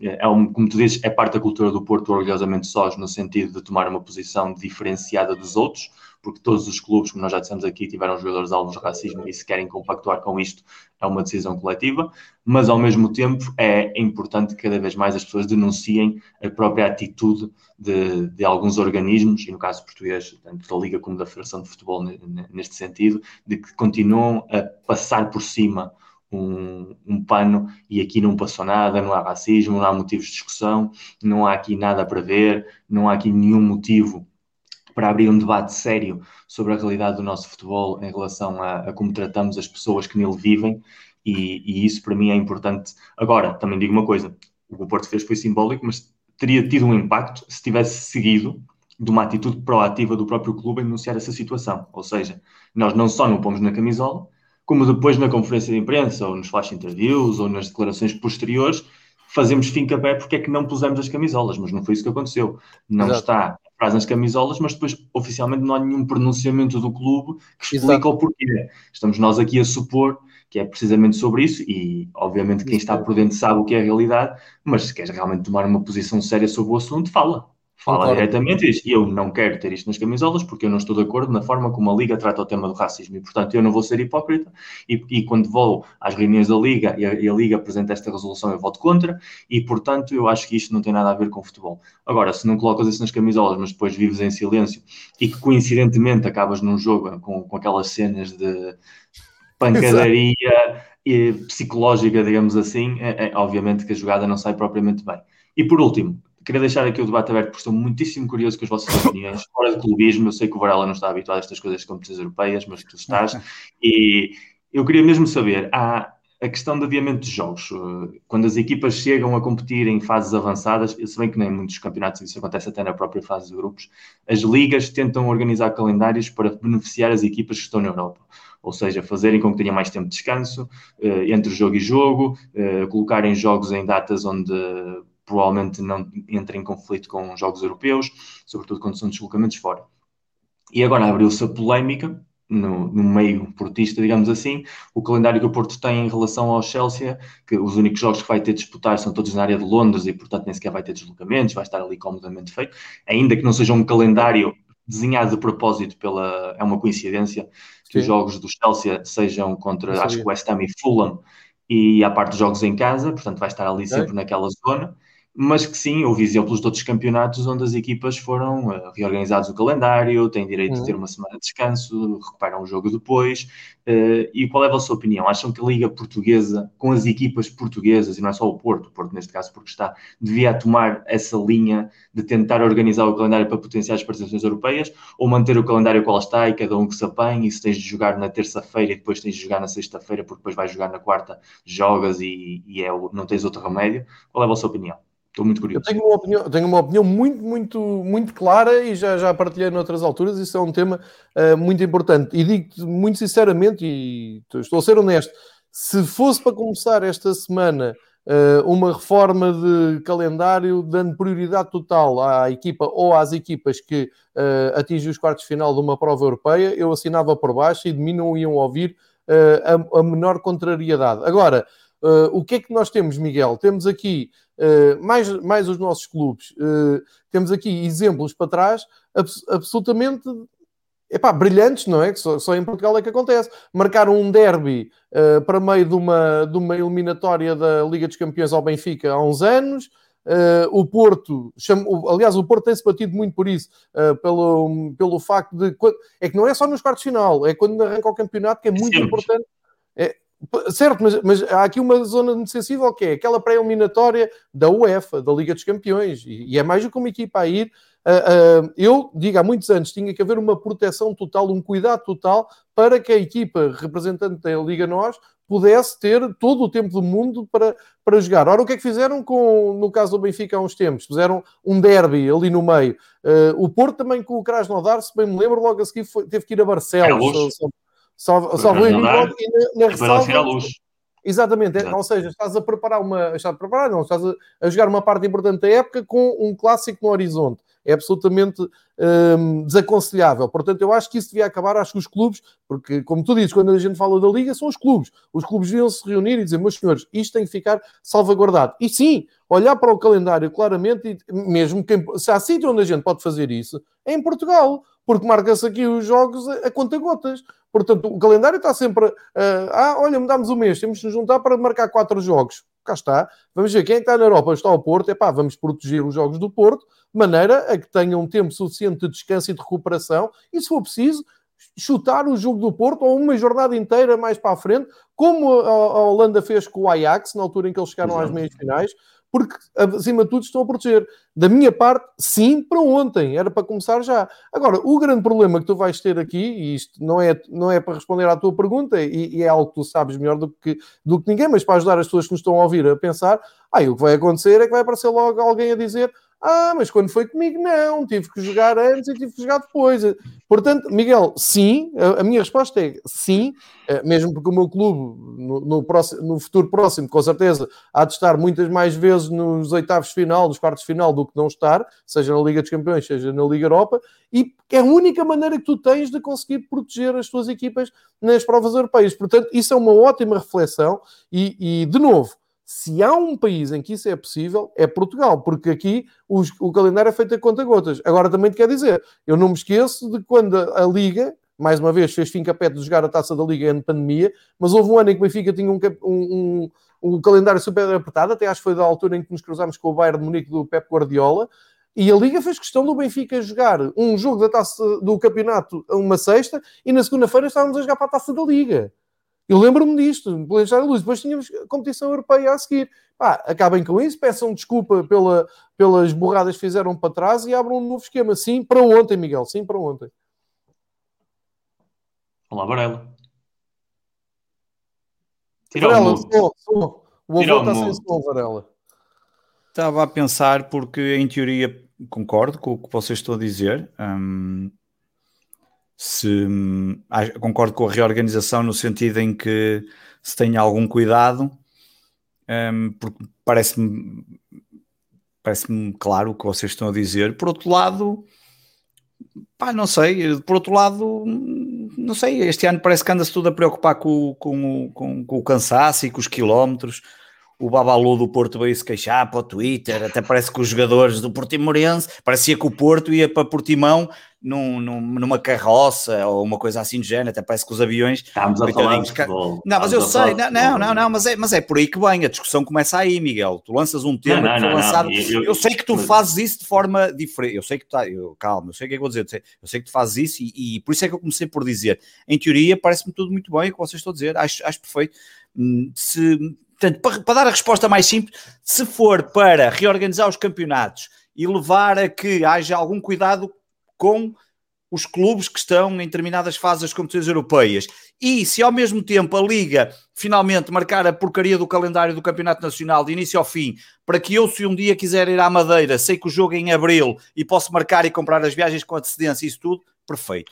Acho, acho, acho perfeito. Acho perfeito. Ah, aí concordo completamente, acho que sim, porque dá mais que tempo para pensar. E agora, também é verdade com o que o João disse, é óbvio, claro que já depois acontecer. Ah, agora o Porto, no próximo mês, no próximo ano, se o Sporting vai na Liga dos Campeões, vai alguém do Sporting dizer a mesma coisa e, e depois vai acontecer o que já sabemos. Mas em teoria, em teoria não. Se isso acontecer, aceito perfeitamente. Acho que sim. Se há, se há campeonato que é condicionado o sorteio é o nosso. Vocês veem aquela, aquelas galas é, ridículas é, é, miserável aquilo. A quantidade de regras. De, é, isto agora não pode... É eu lembro-me lembro de ir ao Estádio das Antas, primeira jornada do campeonato, Porto Benfica. E lembro-me de ir ao Estádio das Antas, primeira jornada do campeonato, Porto Sporting. Ou seja, jogos que abriu o campeonato e eram logo a matar, ou seja, não tinhas a mais mínima hipótese. Uh, a partir do momento em que já começaste a tirar isso porque para as televisões, isso claro. foi uma coisa que não começámos nós, obviamente. Por exemplo, em Espanha, uh, a Liga Espanhola, por pressão das televisões, estipulou que os clássicos entre Real Madrid e Barcelona têm de ser sempre nas mesmas jornadas quase todos os anos, ou seja, é sempre um jogo em novembro, quando a primeira volta já tem 13, 13 jornadas mais ou menos, já dá ali uma ideia de quem é que vai bem e quem é que vai mal, e a segunda volta normalmente é, é em março e abril, também quando dá para perceber ali a decisão do campeonato, se tem tudo um efeito hum. mediático à volta. No caso da Liga Inglesa é completamente diferente, nunca há sempre vários candidatos ao título, e depois a, a, Liga Espanhola adotou o calendário inglês de que a segunda volta não repete a primeira, senão que as jornadas são reorganizadas Exato. de outra maneira, que é uma coisa que também se pode estudar uh, para reequilibrar um pouco esse calendário nas competições europeias da segunda volta. Mas, por exemplo, na primeira volta, quando tu já sabes que equipas é que vão estar na Europa, já podes estipular um calendário que saibas que nos intervalos das jornadas de Champions, por exemplo, ou da Europa League, uh, se vais condicionar o calendário já no início para que nas primeiras três jornadas não haja um clássico, ou nas primeiras cinco jornadas não haja derbys, ou, ou esse tipo de realidades, podes perfeitamente fazer o mesmo até março. Claro. com, sabendo que as equipas vão disputar as competições europeias até dezembro, sim ou sim, as que estão na fase de grupos e aquelas que provavelmente se vão classificar, e calculando já a jornada de fevereiro das primeiras eliminatórias, onde normalmente é onde as equipas portuguesas ficam, porque isso é a realidade. Passando a março já, já é muito raro que as equipas portuguesas se classifiquem, então aí já estaremos a falar de casos pontuais.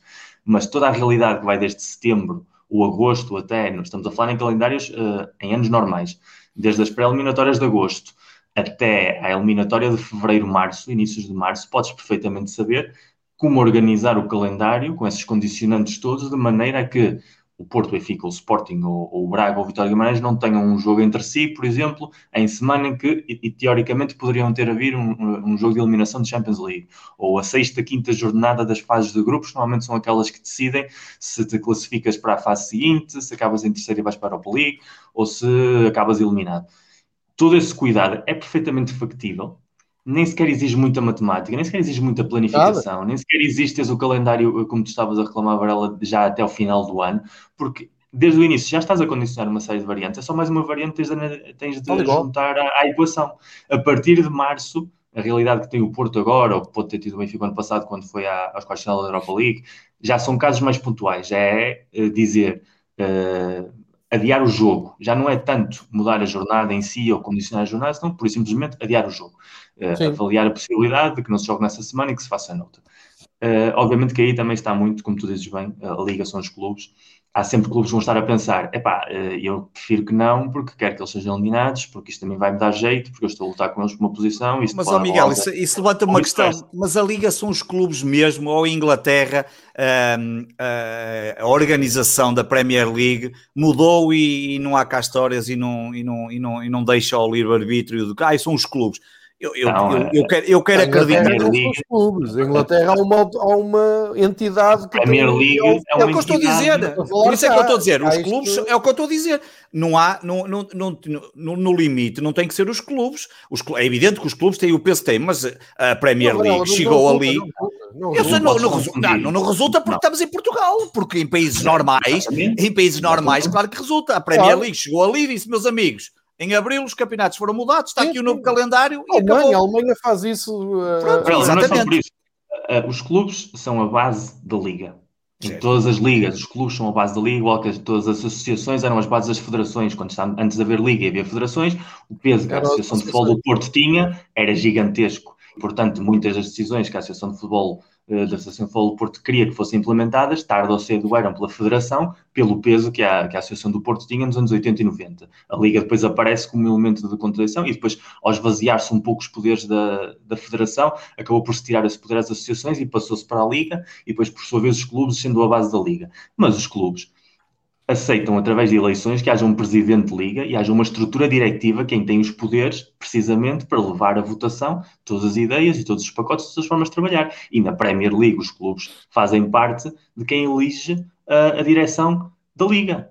E a federação também é parte dessa decisão. E depois todos os acordos são feitos com as, com as empresas de transmissão de jogos também se juntam numa mesa redonda e debatem estas situações.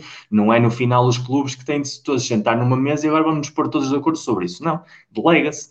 O problema é que em Portugal tu não tens provavelmente um presidente da, da Liga com força suficiente para impor isso desde Valentim Loureiro.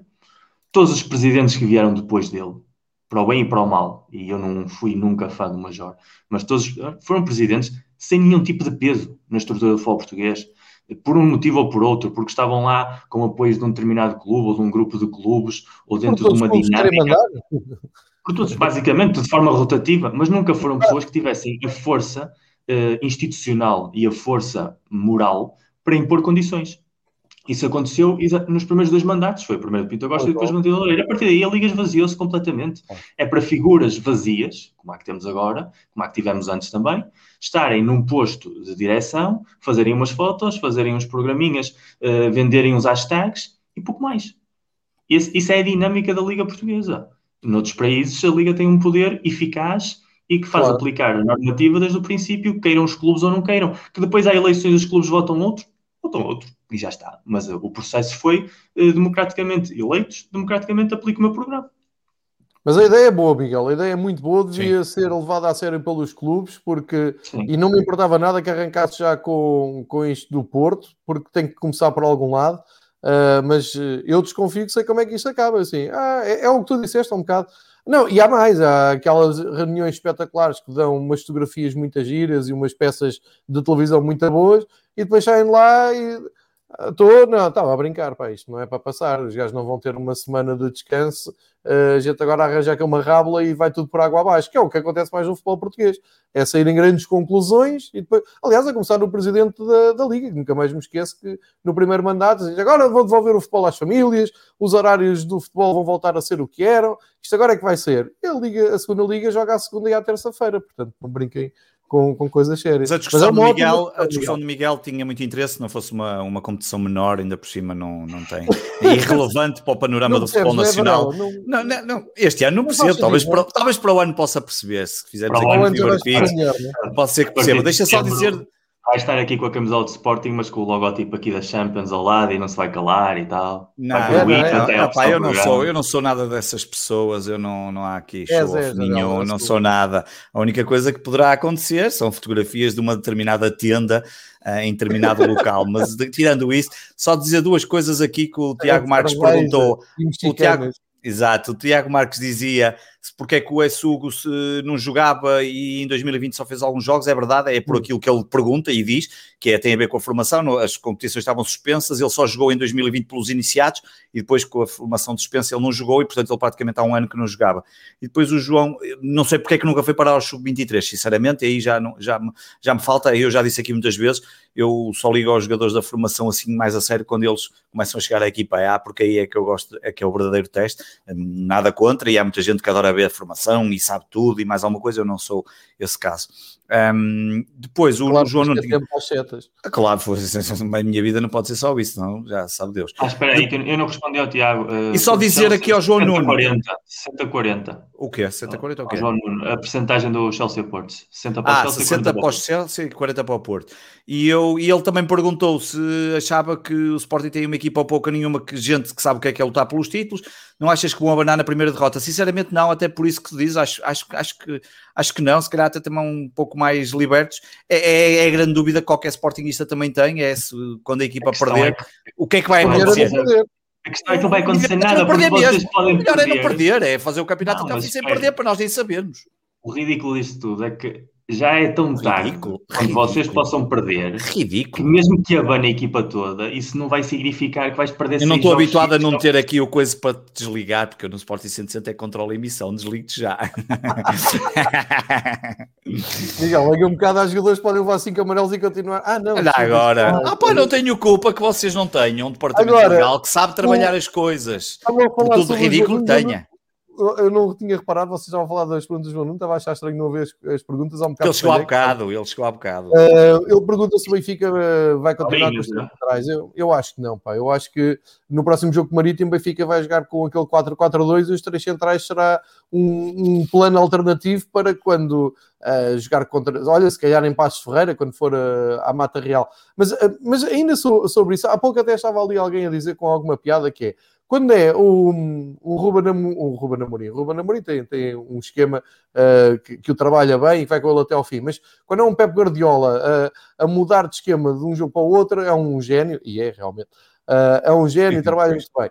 Quando no Benfica aparece um treinador que ninguém gosta, que a imprensa não gosta, este ano, este ano não gosta, que, que tem os anticorpos todos que tem, Pá, a malta pode não gostar, mas o que ele diz não está errado. O futebol cada vez mais vai aprendendo com outros desportos e cada vez mais é um futebol que não é estático. E o Miguel já explicou isso muito bem. Aliás, o Miguel tem uma cultura tática e estudo tático que vem para trás, muito mais até do que eu, uh, em que consegue. Não foi ele que inventou o 3-4-3 em Portugal? Não foi o que ele disse? Eu não sei se inventou, mas, mas lembro-me perfeitamente. Não, não, mas, mas o que ele disse tem muita razão. Ele não disse dessa forma, mas tem muita razão o que ele Sim, disse. Ele, na altura até. O Felgueiras jogava em 3 Exatamente, e que já Sim, vinha de muito eu... atrás. Eh, na verdade, Jorge Jesus pode ter muitos defeitos, mas há coisas Jorge, que Jorge, também é uma marcação como não há, não há treinador primeira, Não, porque ele diz uma coisa interessante. No, a no futebol, dele. A inspiração dele foi Johan Cruyff. Sim, sim, foi isto está com ele. O Cruyff está vestido. E ele chegou a estar em Barcelona várias vezes a ver o Cruyff treinar. E na altura o Barcelona o Dream Team jogava em 3-4-3. Sim, sim, em. É um era o médio defensivo e, portanto, ele quis replicar isso no Felgueiras. Aliás, os equipamentos até combinavam. Portanto, pode-se dizer que em Portugal, dos primeiros, não foi o primeiro, dos primeiros a querer implementar essa ideia de jogo, foi ele, claramente. Sim, sim, sim. Eu, mas eu acho piada, porque ele contou essas mesmas histórias no 11 quando estava no Flamengo e toda a gente, epá, bom, pá, o homem, afinal, sim. E agora continua a dizer, ele continua a ser o mesmo, continua a ter o mesmo discurso, mas como está com, com este emblema ao peito, a malta, é, grande palhaço e não sei o quê. Epá, pronto, eu acho que tem que haver um meio termo, mas enfim, já decidi dessa luta, não, não quero saber e portanto vou seguir o meu caminho, que é dizer. Um, ele, ele, tem dito nas conferências de imprensa, eu acho que o Jorge Luz até tem tido muito sumo nas conferências de imprensa nesta parte tática, uh, e nem tem, nem tem enganado, nem tem ido muito por aquele caminho de que os treinadores chegam à idade dele, que não estão para se chatear muito e dizem sim, sim, amanhã vou jogar com quatro defesas e no dia a seguir aparece com, com cinco. Ele tem ido por aí, ele tem dito, olha, vou chamar o Vertonghen que já está bom, o Lucas entrou bem, o Otamendi é um líder e portanto toda a gente percebeu antes do Braga, acho que até o Carlos Carvalhal percebeu, que o Benfica ia assim. A questão é, resultou. Agora, eu acho muito interessante esta reflexão do, do treinador do Benfica faz, e já ouvi o Sérgio também, o Sérgio Conceição às vezes a dizer isso, que é Uh, epá, esqueçam a estrutura do 4-4-2 ou do 3-4-3, seja o que for, e comecem a pensar mais de momentos de jogo, momentos da, da partida, das dinâmicas que aquilo pode criar. O Jesus no outro dia até disse com piada: ah, já jogámos uma vez disfarçadamente com um 3-4-3, mas vocês nem perceberam. E o Carvalhal já disse uma vez, eh, antes desta semana negra que teve, que até, depois do Dragão, que até achava estranho não haver estudos, não haver uh, publicações, artigos sobre a maneira como ele tem preparado a equipa e tem jogado em vários sistemas, não é vários sistemas, é várias dinâmicas que os jogadores têm à disposição e com os contratempos têm à vontade. Isto, isto sempre no mesmo, não é, Miguel e Pedro? Isto é, ninguém quer falar disso em Portugal, ninguém está-se tudo nas tintas para isso. O que não uh, invalida que o Jesus esteja a fazer um trabalho interessante nesse aspecto e que tenha dito, e pelo menos agora levanta esta dúvida, não é? É, é mérito dele. Então agora vai já com o Marítimo. Três, ou, três defesas ou quatro? Não sabemos, temos que esperar. Eu acho que ele joga no 4-4-2 e depois. Não é preciso ser muito gênio para ver jogos do Benfica, alguns deles com, em que o 3-4-3 estava lá no momento de posse de bola, que é quando o Weigl vem atrás começar a jogada, abre os laterais e são 3-4-3. Se, querem, se querem brincar aos desenhos, é fácil no mesmo jogo no mesmo jogo, as mesmas equipas normalmente usam modelos diferentes de jogo segundo a situação de jogo. Qualquer equipa profissional séria sabe isso. Outra coisa é que tenhas uma matriz de jogo pensada especificamente para um desenho e depois evoluas a partir dessa base. Uh, Exato. Qualquer equipa que comece em 4-3-3 sabe perfeitamente que do 4-3-3 para passar ao 4-4-2 só tem de dar uma peça, para, para passar ao 3-4-3 só tem de dar outra peça, e são pequenos ajustes. Eu lembro, por exemplo, um, um dos mestres disso que agora está completamente fora da, da, dinâmica do futebol atual, mas que foi realmente um gigante nessa dinâmica, foi o José Mourinho. Eu lembro de ver um jogo do Real Madrid uh, no estádio uh, com o Mourinho e sem fazer uma só substituição, na primeira parte ele jogou com três sistemas táticos completamente diferentes, simplesmente como mudando a maneira como os jogadores tinham de colocar em campo. O matriz uhum. dele era o 4-3-3, né, o que ele jogava na altura, com três médios mais físicos, mais defensivos, como se queira chamar, e depois dois jogadores muito rápidos na ala e, e o Benzema no apoio. Mas essa equipa jogou em 4-3-3, jogou em 4-4-3, jogou em 3-4-3. Na mesma primeira parte, sem sequer fazer uma substituição. Portanto, qualquer treinador top, ou de, de elite, digamos assim, ou nível alto, sabe perfeitamente que tens uma ideia de base e depois, segundo as, segundo as circunstâncias, vais ajustando a tua ideia, porque também vês o rival como é que está, vês os pontos que podes explorar durante o jogo, por isso é que eles lá estão. Estão lá 90 minutos sentados. Não é para gritar corre mais, ou pressiona mais, ou salta mais. É para dizer, olha, há ali um espaço entre a defesa direita e o central, aproveita esse espaço, uh, carrega mais, faz um jogo mais interior o extremo, sobe mais o lateral, ajusta mais o interior assim, e ganha-me aquela zona. É por isso que eles são pagos. Porque se é para dizer grita mais, salta mais, corre mais, eh, faz mais falta, estamos lá nós. Lá nós e fazemos melhor. Uh, mas essa, é, o que é engraçado, Miguel, nessa, nessa explicação que tu deste, o que era bom, o que era ótimo, era que toda a gente acompanhasse uh, essa, essa evolução, essa, uh, que, que, se tentasse perceber mais o jogo, coisa que eu cá acho que ninguém está, está muito interessado nisso uh, para, para muita pena minha, mas enfim, também já desisti dessa luta. Eu tento perceber o máximo que consigo, às vezes acho que estou a perceber e não estou a perceber nada, também acontece. Uh, porque senão também estava lá sentado com, contigo a treinar equipas, nós estamos por fora, damos o nosso melhor. a tentar perceber. E este ano não há coisa melhor do que ver o Manchester City jogar e acontece isso. Sabe, em 20 minutos tu olhas para o lado e pensas assim, mas o que é que se passa aqui? Ninguém sabe. Uh, desde que vejo o Bernardo Silva a falso novo, uh, tudo vale. Mas eu acho que isto é que alimenta muito o futebol. E mais uma coisa que sempre ouvi isso dizer. Tem outra explicação, isso tem outra explicação, aliás, o, o meu amigo Martim Arnaldo escreveu a biografia sobre o, sobre o Pep Guardiola e. Bom livro, tem, tem a Tactical Room, que era uma excelente revista que acabou agora. Teve agora uma conversa com, com o Mário Benedetti, que é um jornalista argentino muito bom, e falava sobre o futuro da tática do futebol. Ele defendia, uhum. e eu estou totalmente de acordo com ele, que o futuro do futebol é o caos. O futebol começa no caos, as primeiras táticas no século XIX eram caos absoluto, um caos desorganizado, e depois a, a obsessão do jogo foi organizar-se, organizar-se através de sistemas táticos, organizar-se até ideias de jogo muito definidas, porque os treinos normalmente eram muito direcionais, não havia um conhecimento do que havia no mundo com a facilidade que há hoje, mas sobretudo os jogadores eram muito operários ainda. Havia sempre aquele jogador com talento, mas essencialmente os jogadores profissionais eram pessoas mais abnegadas e mais dedicadas. E a teoria dele, e faz todo o sentido com o mundo que vivemos hoje, é que hoje em dia na cultura do espetáculo, na cultura do FIFA, na cultura do YouTube, na cultura de, de um futebol em que é cada vez mais chamativo uh, as cores, as luzes, do que propriamente as ideias de jogo, há uma tendência a voltar ao caos de uma maneira já mais consciente. Porquê? Porque hoje em dia já não há jogadores de futebol, ou cada vez há menos jogadores de futebol de elite que querem trabalhar que estão dispostos a não serem a capa do jornal, que não estão dispostos a não serem a estrela do próximo FIFA. São jogadores yeah. que querem ser protagonistas, que querem estar no mundo do espetáculo.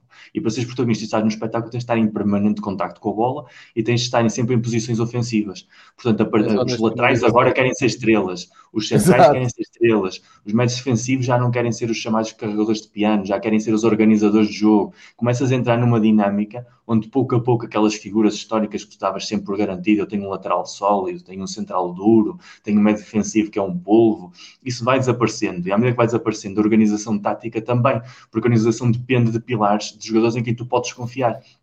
Por isso é que treinadores como o Mourinho, que são muito eh, quadriculados no sentido em que eu necessito de ter uma guarda pretoriana de confiança que saiba que em qualquer circunstância de jogo ele está ali, eh, essa realidade vai se transmutando numa realidade de eu quero ter o máximo de jogadores com talento e depois eles lá em campo lá se organizam e, e, e trocam de posições e mexem-se e abrem e rompem esquemas e portanto eu acho que as táticas do futuro vão muito mais nessa linha líquida e não tanto pelo desenho tão estático, tão organizado, uh, salvo se são equipas mais pequenas e, portanto, têm de se agarrar a esses conceitos para sobreviver e poder competir.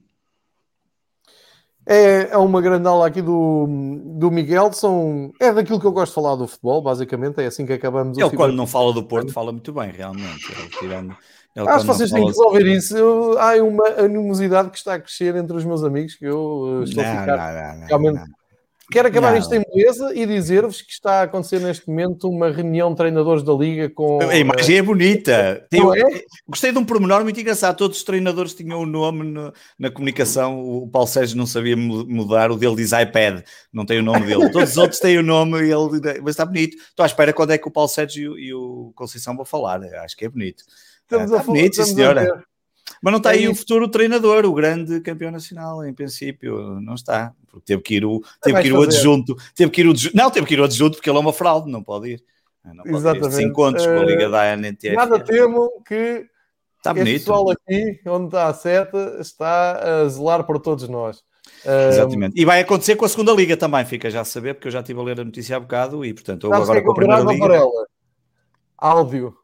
Gostava de estar aqui eu, eu, gostava de ter esta, eu gostava de ter, gostava de ter o áudio desta conversa. Em vez de ler era, era fazer da... aqui um zoom bomb, entrar lá dentro é? e ouvir e pôr aquilo a gravar para ouvir. Gostava, era, era interessante. Queria muito ouvir isso, queria muito ah, ouvir bem, isso. É, acho é, perfeitamente que o Jorge Jesus está perfeitamente com aquela cara de dizer que nunca mais acaba, que eu tenho que ir ver a novela das oito. Um, ehm, claramente, mas é. Mas está eu, acho, eu, acho que ainda, eu acho que ainda estão naquela parte em que estão naquela parte em que estão a ver quem é que o Sérgio Conceição ainda não insultou dali. Sérgio Conceição está de lado, Sérgio Conceição está de lado ali à beira dos cortinados. Está quase a levantar se... o dedo do meio, a apresentar-se está quase, está quase a dizer, vamos já acabar com isto, que eu não tenho mais, tenho mais que fazer que os aturar. Mas pronto, e nós também temos que acabar, por amor de Deus, que já estamos com uma hora e quarenta, e a minha cota de ver o Miguel tanto tempo já esgotou, por amor de Deus. Claro, dizer, claro. Já Mas acabamos bem, não é? Acabamos é? com esta mensagem de paz e de, paz, é isso. Agora, é, se quiserem saber, tem que ler tem que ler a, a coluna da, da, Liga Portugal no Record, que é sempre muito informativa, é uma coluna de opinião que um gajo aprende sempre imenso sobre o futebol português, uh, que é um texto cheio de nada, não é? Nunca li. E aí, e aí eu, eu antes partilhava, mas depois mandaram aquilo abaixo, acho que não, não apareciam muito. Eu vi que às vezes partilhavas e era quando me lembrava que eles escreviam lá, e ele, ela, ah, ela, não é? Aquilo é muito bom porque é, é, é a arte. Uma mão cheia de nada. Dizer. Não pois, não mão cheia de nada. Meus amigos, muito obrigado por me maturarem, muito obrigado pelos vossos comentários, pelos vossos desabafos, obrigado à malta que. Deixo-vos com o pensamento normal que faço sempre no final de cada Fever Pitch, já sabem, 8h30. RDS2 Canadá está a dar os campeonatos de curling canadianos, é sempre importante, é muito melhor de ver qualquer merda que vocês vão ver a seguir, até porque não há nada para ver, de certeza que não há nada de jeito para ver. Hoje não há, hoje não há, não há futebol, não há, quer dizer, há sempre um jogo de futebol. Põe aqui uma cunha para o Benfica Independente que às nove e meia vai pôr João Nuno Costa a falar Exatamente. de João Nuno que vai falar de 16 jogos de modalidades, até eu sei isso, João Gonçalves. Portanto, repara jogos. bem, 16 jogos, grande João Nuno, sempre a dar ali o máximo por... por eu, tô, eu, tenho, eu vejo com algum temor o que possa acontecer quando começarem os Jogos Olímpicos ao João Nuno, porque vai ser muita modalidade para acompanhar, e eu próprio também tenho isso. Aliás, eu já estou a, estressar por ansiedade, com medo de perder aquela final mítica do alterofilismo, menos de 62 quilos, que um gajo pode não ser acordado por uma notificação qualquer, mas acho que o João Nuno ainda vai sofrer mais. Mas, mas, mas, mas pronto. Claro que sim, já sabe, os meus pensamentos estão com você. Fica este pensamento final que é sempre muito bom. Sabes que essa hora eu vou estar a dormir, a fazer. Não vais estar nada a dormir que eu acordo. Vou ver, vou-te ligar vou ver o, o telemóvel e vou-te ligar eu vou-te ligar só por causa disso, vou-te ligar e não vais, ah, eu vou desligar o telemóvel, não vais, não. Há um dia que tu vais esquecer e vais ouvir uma voz do outro é lado a dizer, problema? Miguel acorda que está a dar alterofilismo. Sabes qual é o teu problema? Tenho sempre o meu telemóvel em silêncio. Atenção, o, o, há, há pouco estava, estava aqui, eu tinha isso aqui anotado. O, o João Nuno e o, e o Sérgio Engrácia estão a fazer um trabalho que é até Tóquio. Eu sei, eu sei. Pá, aquilo é impressionante, eu nem sabia que havia tantos atletas portugueses que podiam ir a Tóquio, pá, é um serviço não, é, não ouves, olha, não sabes porque és um inculto, ponto número não, um. Não, Por outro lado, há um outro podcast que se chama Tocha Olímpica que também anda a acompanhar todos, que é o nosso, o meu do Fragoso e do Rui Silva. Aqui também, eu então, não, que eu não, eu não, eu quase que não digo nada, só falo dos portugueses. E essa divulgação, e, não é? Estamos, e tu és uma vergonha não saberes isso. Estamos a jogar cartas agora, não é? É, é uma vergonha não saberes isso. Eu, eu gosto muito do trabalho do João Nuno e do... E do, e do, e do, e do aliás, as pessoas. Aliás, é muito bom falares disso, porque normalmente a malta que vê os Jogos Olímpicos está sempre à espera que os portugueses tragam muitas medalhas e só ligam aos Jogos Olímpicos quando há atletas portugueses e que vão trazer medalhas e não sei o quê. E esquece-se que depois há ali um trabalho muito importante de preparação e, e, por acaso gosto muito do trabalho que eles estão a fazer, pá, porque, porque os atletas olímpicos, uh, uh, a malta só se lembra deles quando eles ganham, mas pronto. Não vamos agora falar disso, não era mais uma hora e meia e era chato. Tive uma semana gloriosa nas redes sociais porque a Marlene partilhou o meu elogio à capitã de basquetebol feminino do Benfica, que ao levantar a taça chamou a Marlene do hockey e portanto já preenchi a minha cota de modalidades. Meu este... amigo João Gonçalves, e só para te recordar que tu, em 2008, nos Jogos Olímpicos de Pequim, foste muito, tiveste muito sucesso, muito não sei se te recordas, no teu trabalho, por causa de uma final de, em que estávamos portugueses a, a acontecer. Tu já não te lembras disso, se calhar, mas tu estavas a trabalhar 2008, devias estar no. Ah, estava, estava na ABB. Estava na, ABB. ABB. E eu é que estava a dar as informações porque não havia streams nem nada. E eu nesse ano estava desempregado e vi os Jogos Olímpicos de Pequim praticamente todos e estava a transmitir essas informações no Fórum Sons e tu estavas a fazer o refresh. Era uma final qualquer, talvez, já não me lembro qualquer, e tu estavas a fazer refresh porque eu estava a dar as informações uh, mais rápidas do que chegavam cá. Eu acho que era triplo salto. Triplo salto, era... se não era o Nelson Nebra, era outro era, era. qualquer. Era, exatamente, quando foi campeão e, eh, e na altura, eh, portanto, já foste muito feliz à minha custa, só para saber. Eu, eu, vou acrescentar essa informação que agora lembrei-me.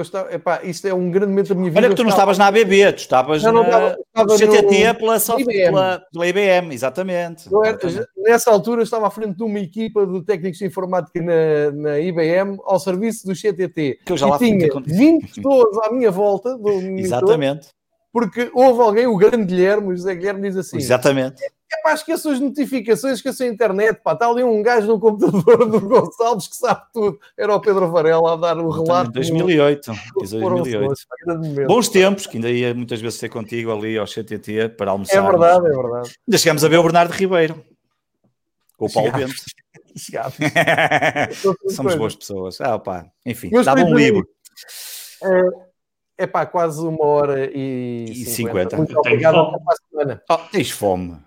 Não comes. Ele fazes yoga, pá, não comes. Ah, ele não precisa, ele é dar, ele é yoga, ele não se alimenta. Aquele rapaz. Semana, voltamos, não é? Mesmo sem campeonato. Voltamos porque temos que insultar Só o Miguel. Pode ser na terça Não pode ser na terça? Porquê? E para a quarta. Vamos ver também com os jogos de Portugal. Vá, vamos... É que terça? Porquê? Terça é Portugal? Portugal joga na terça? Não, é a apresentação do livro no Instagram. Ah, é a apresentação. Ah, sim. Aí, aí abre-se uma exceção. É isto que eu tenho de aturar. É aí é verdade. Aí abre-se uma exceção, porque o Miguel vai apresentar o Pisa Papéis e temos que... Aí é verdade. aí... E é com essa frase que ficamos. O Saramago, já não me lembro como é que era o Saramago. O Saramago das, noites, das noites europeias vai apresentar o Pisa Papéis e, portanto, não há, não há Fever Pitch. Fica para a quarta. é verdade, temos razão. Até para a semana. Fiquem, fiquem bem, vejam a bola. um abraço. Voltamos para a semana. Obrigado pela companhia.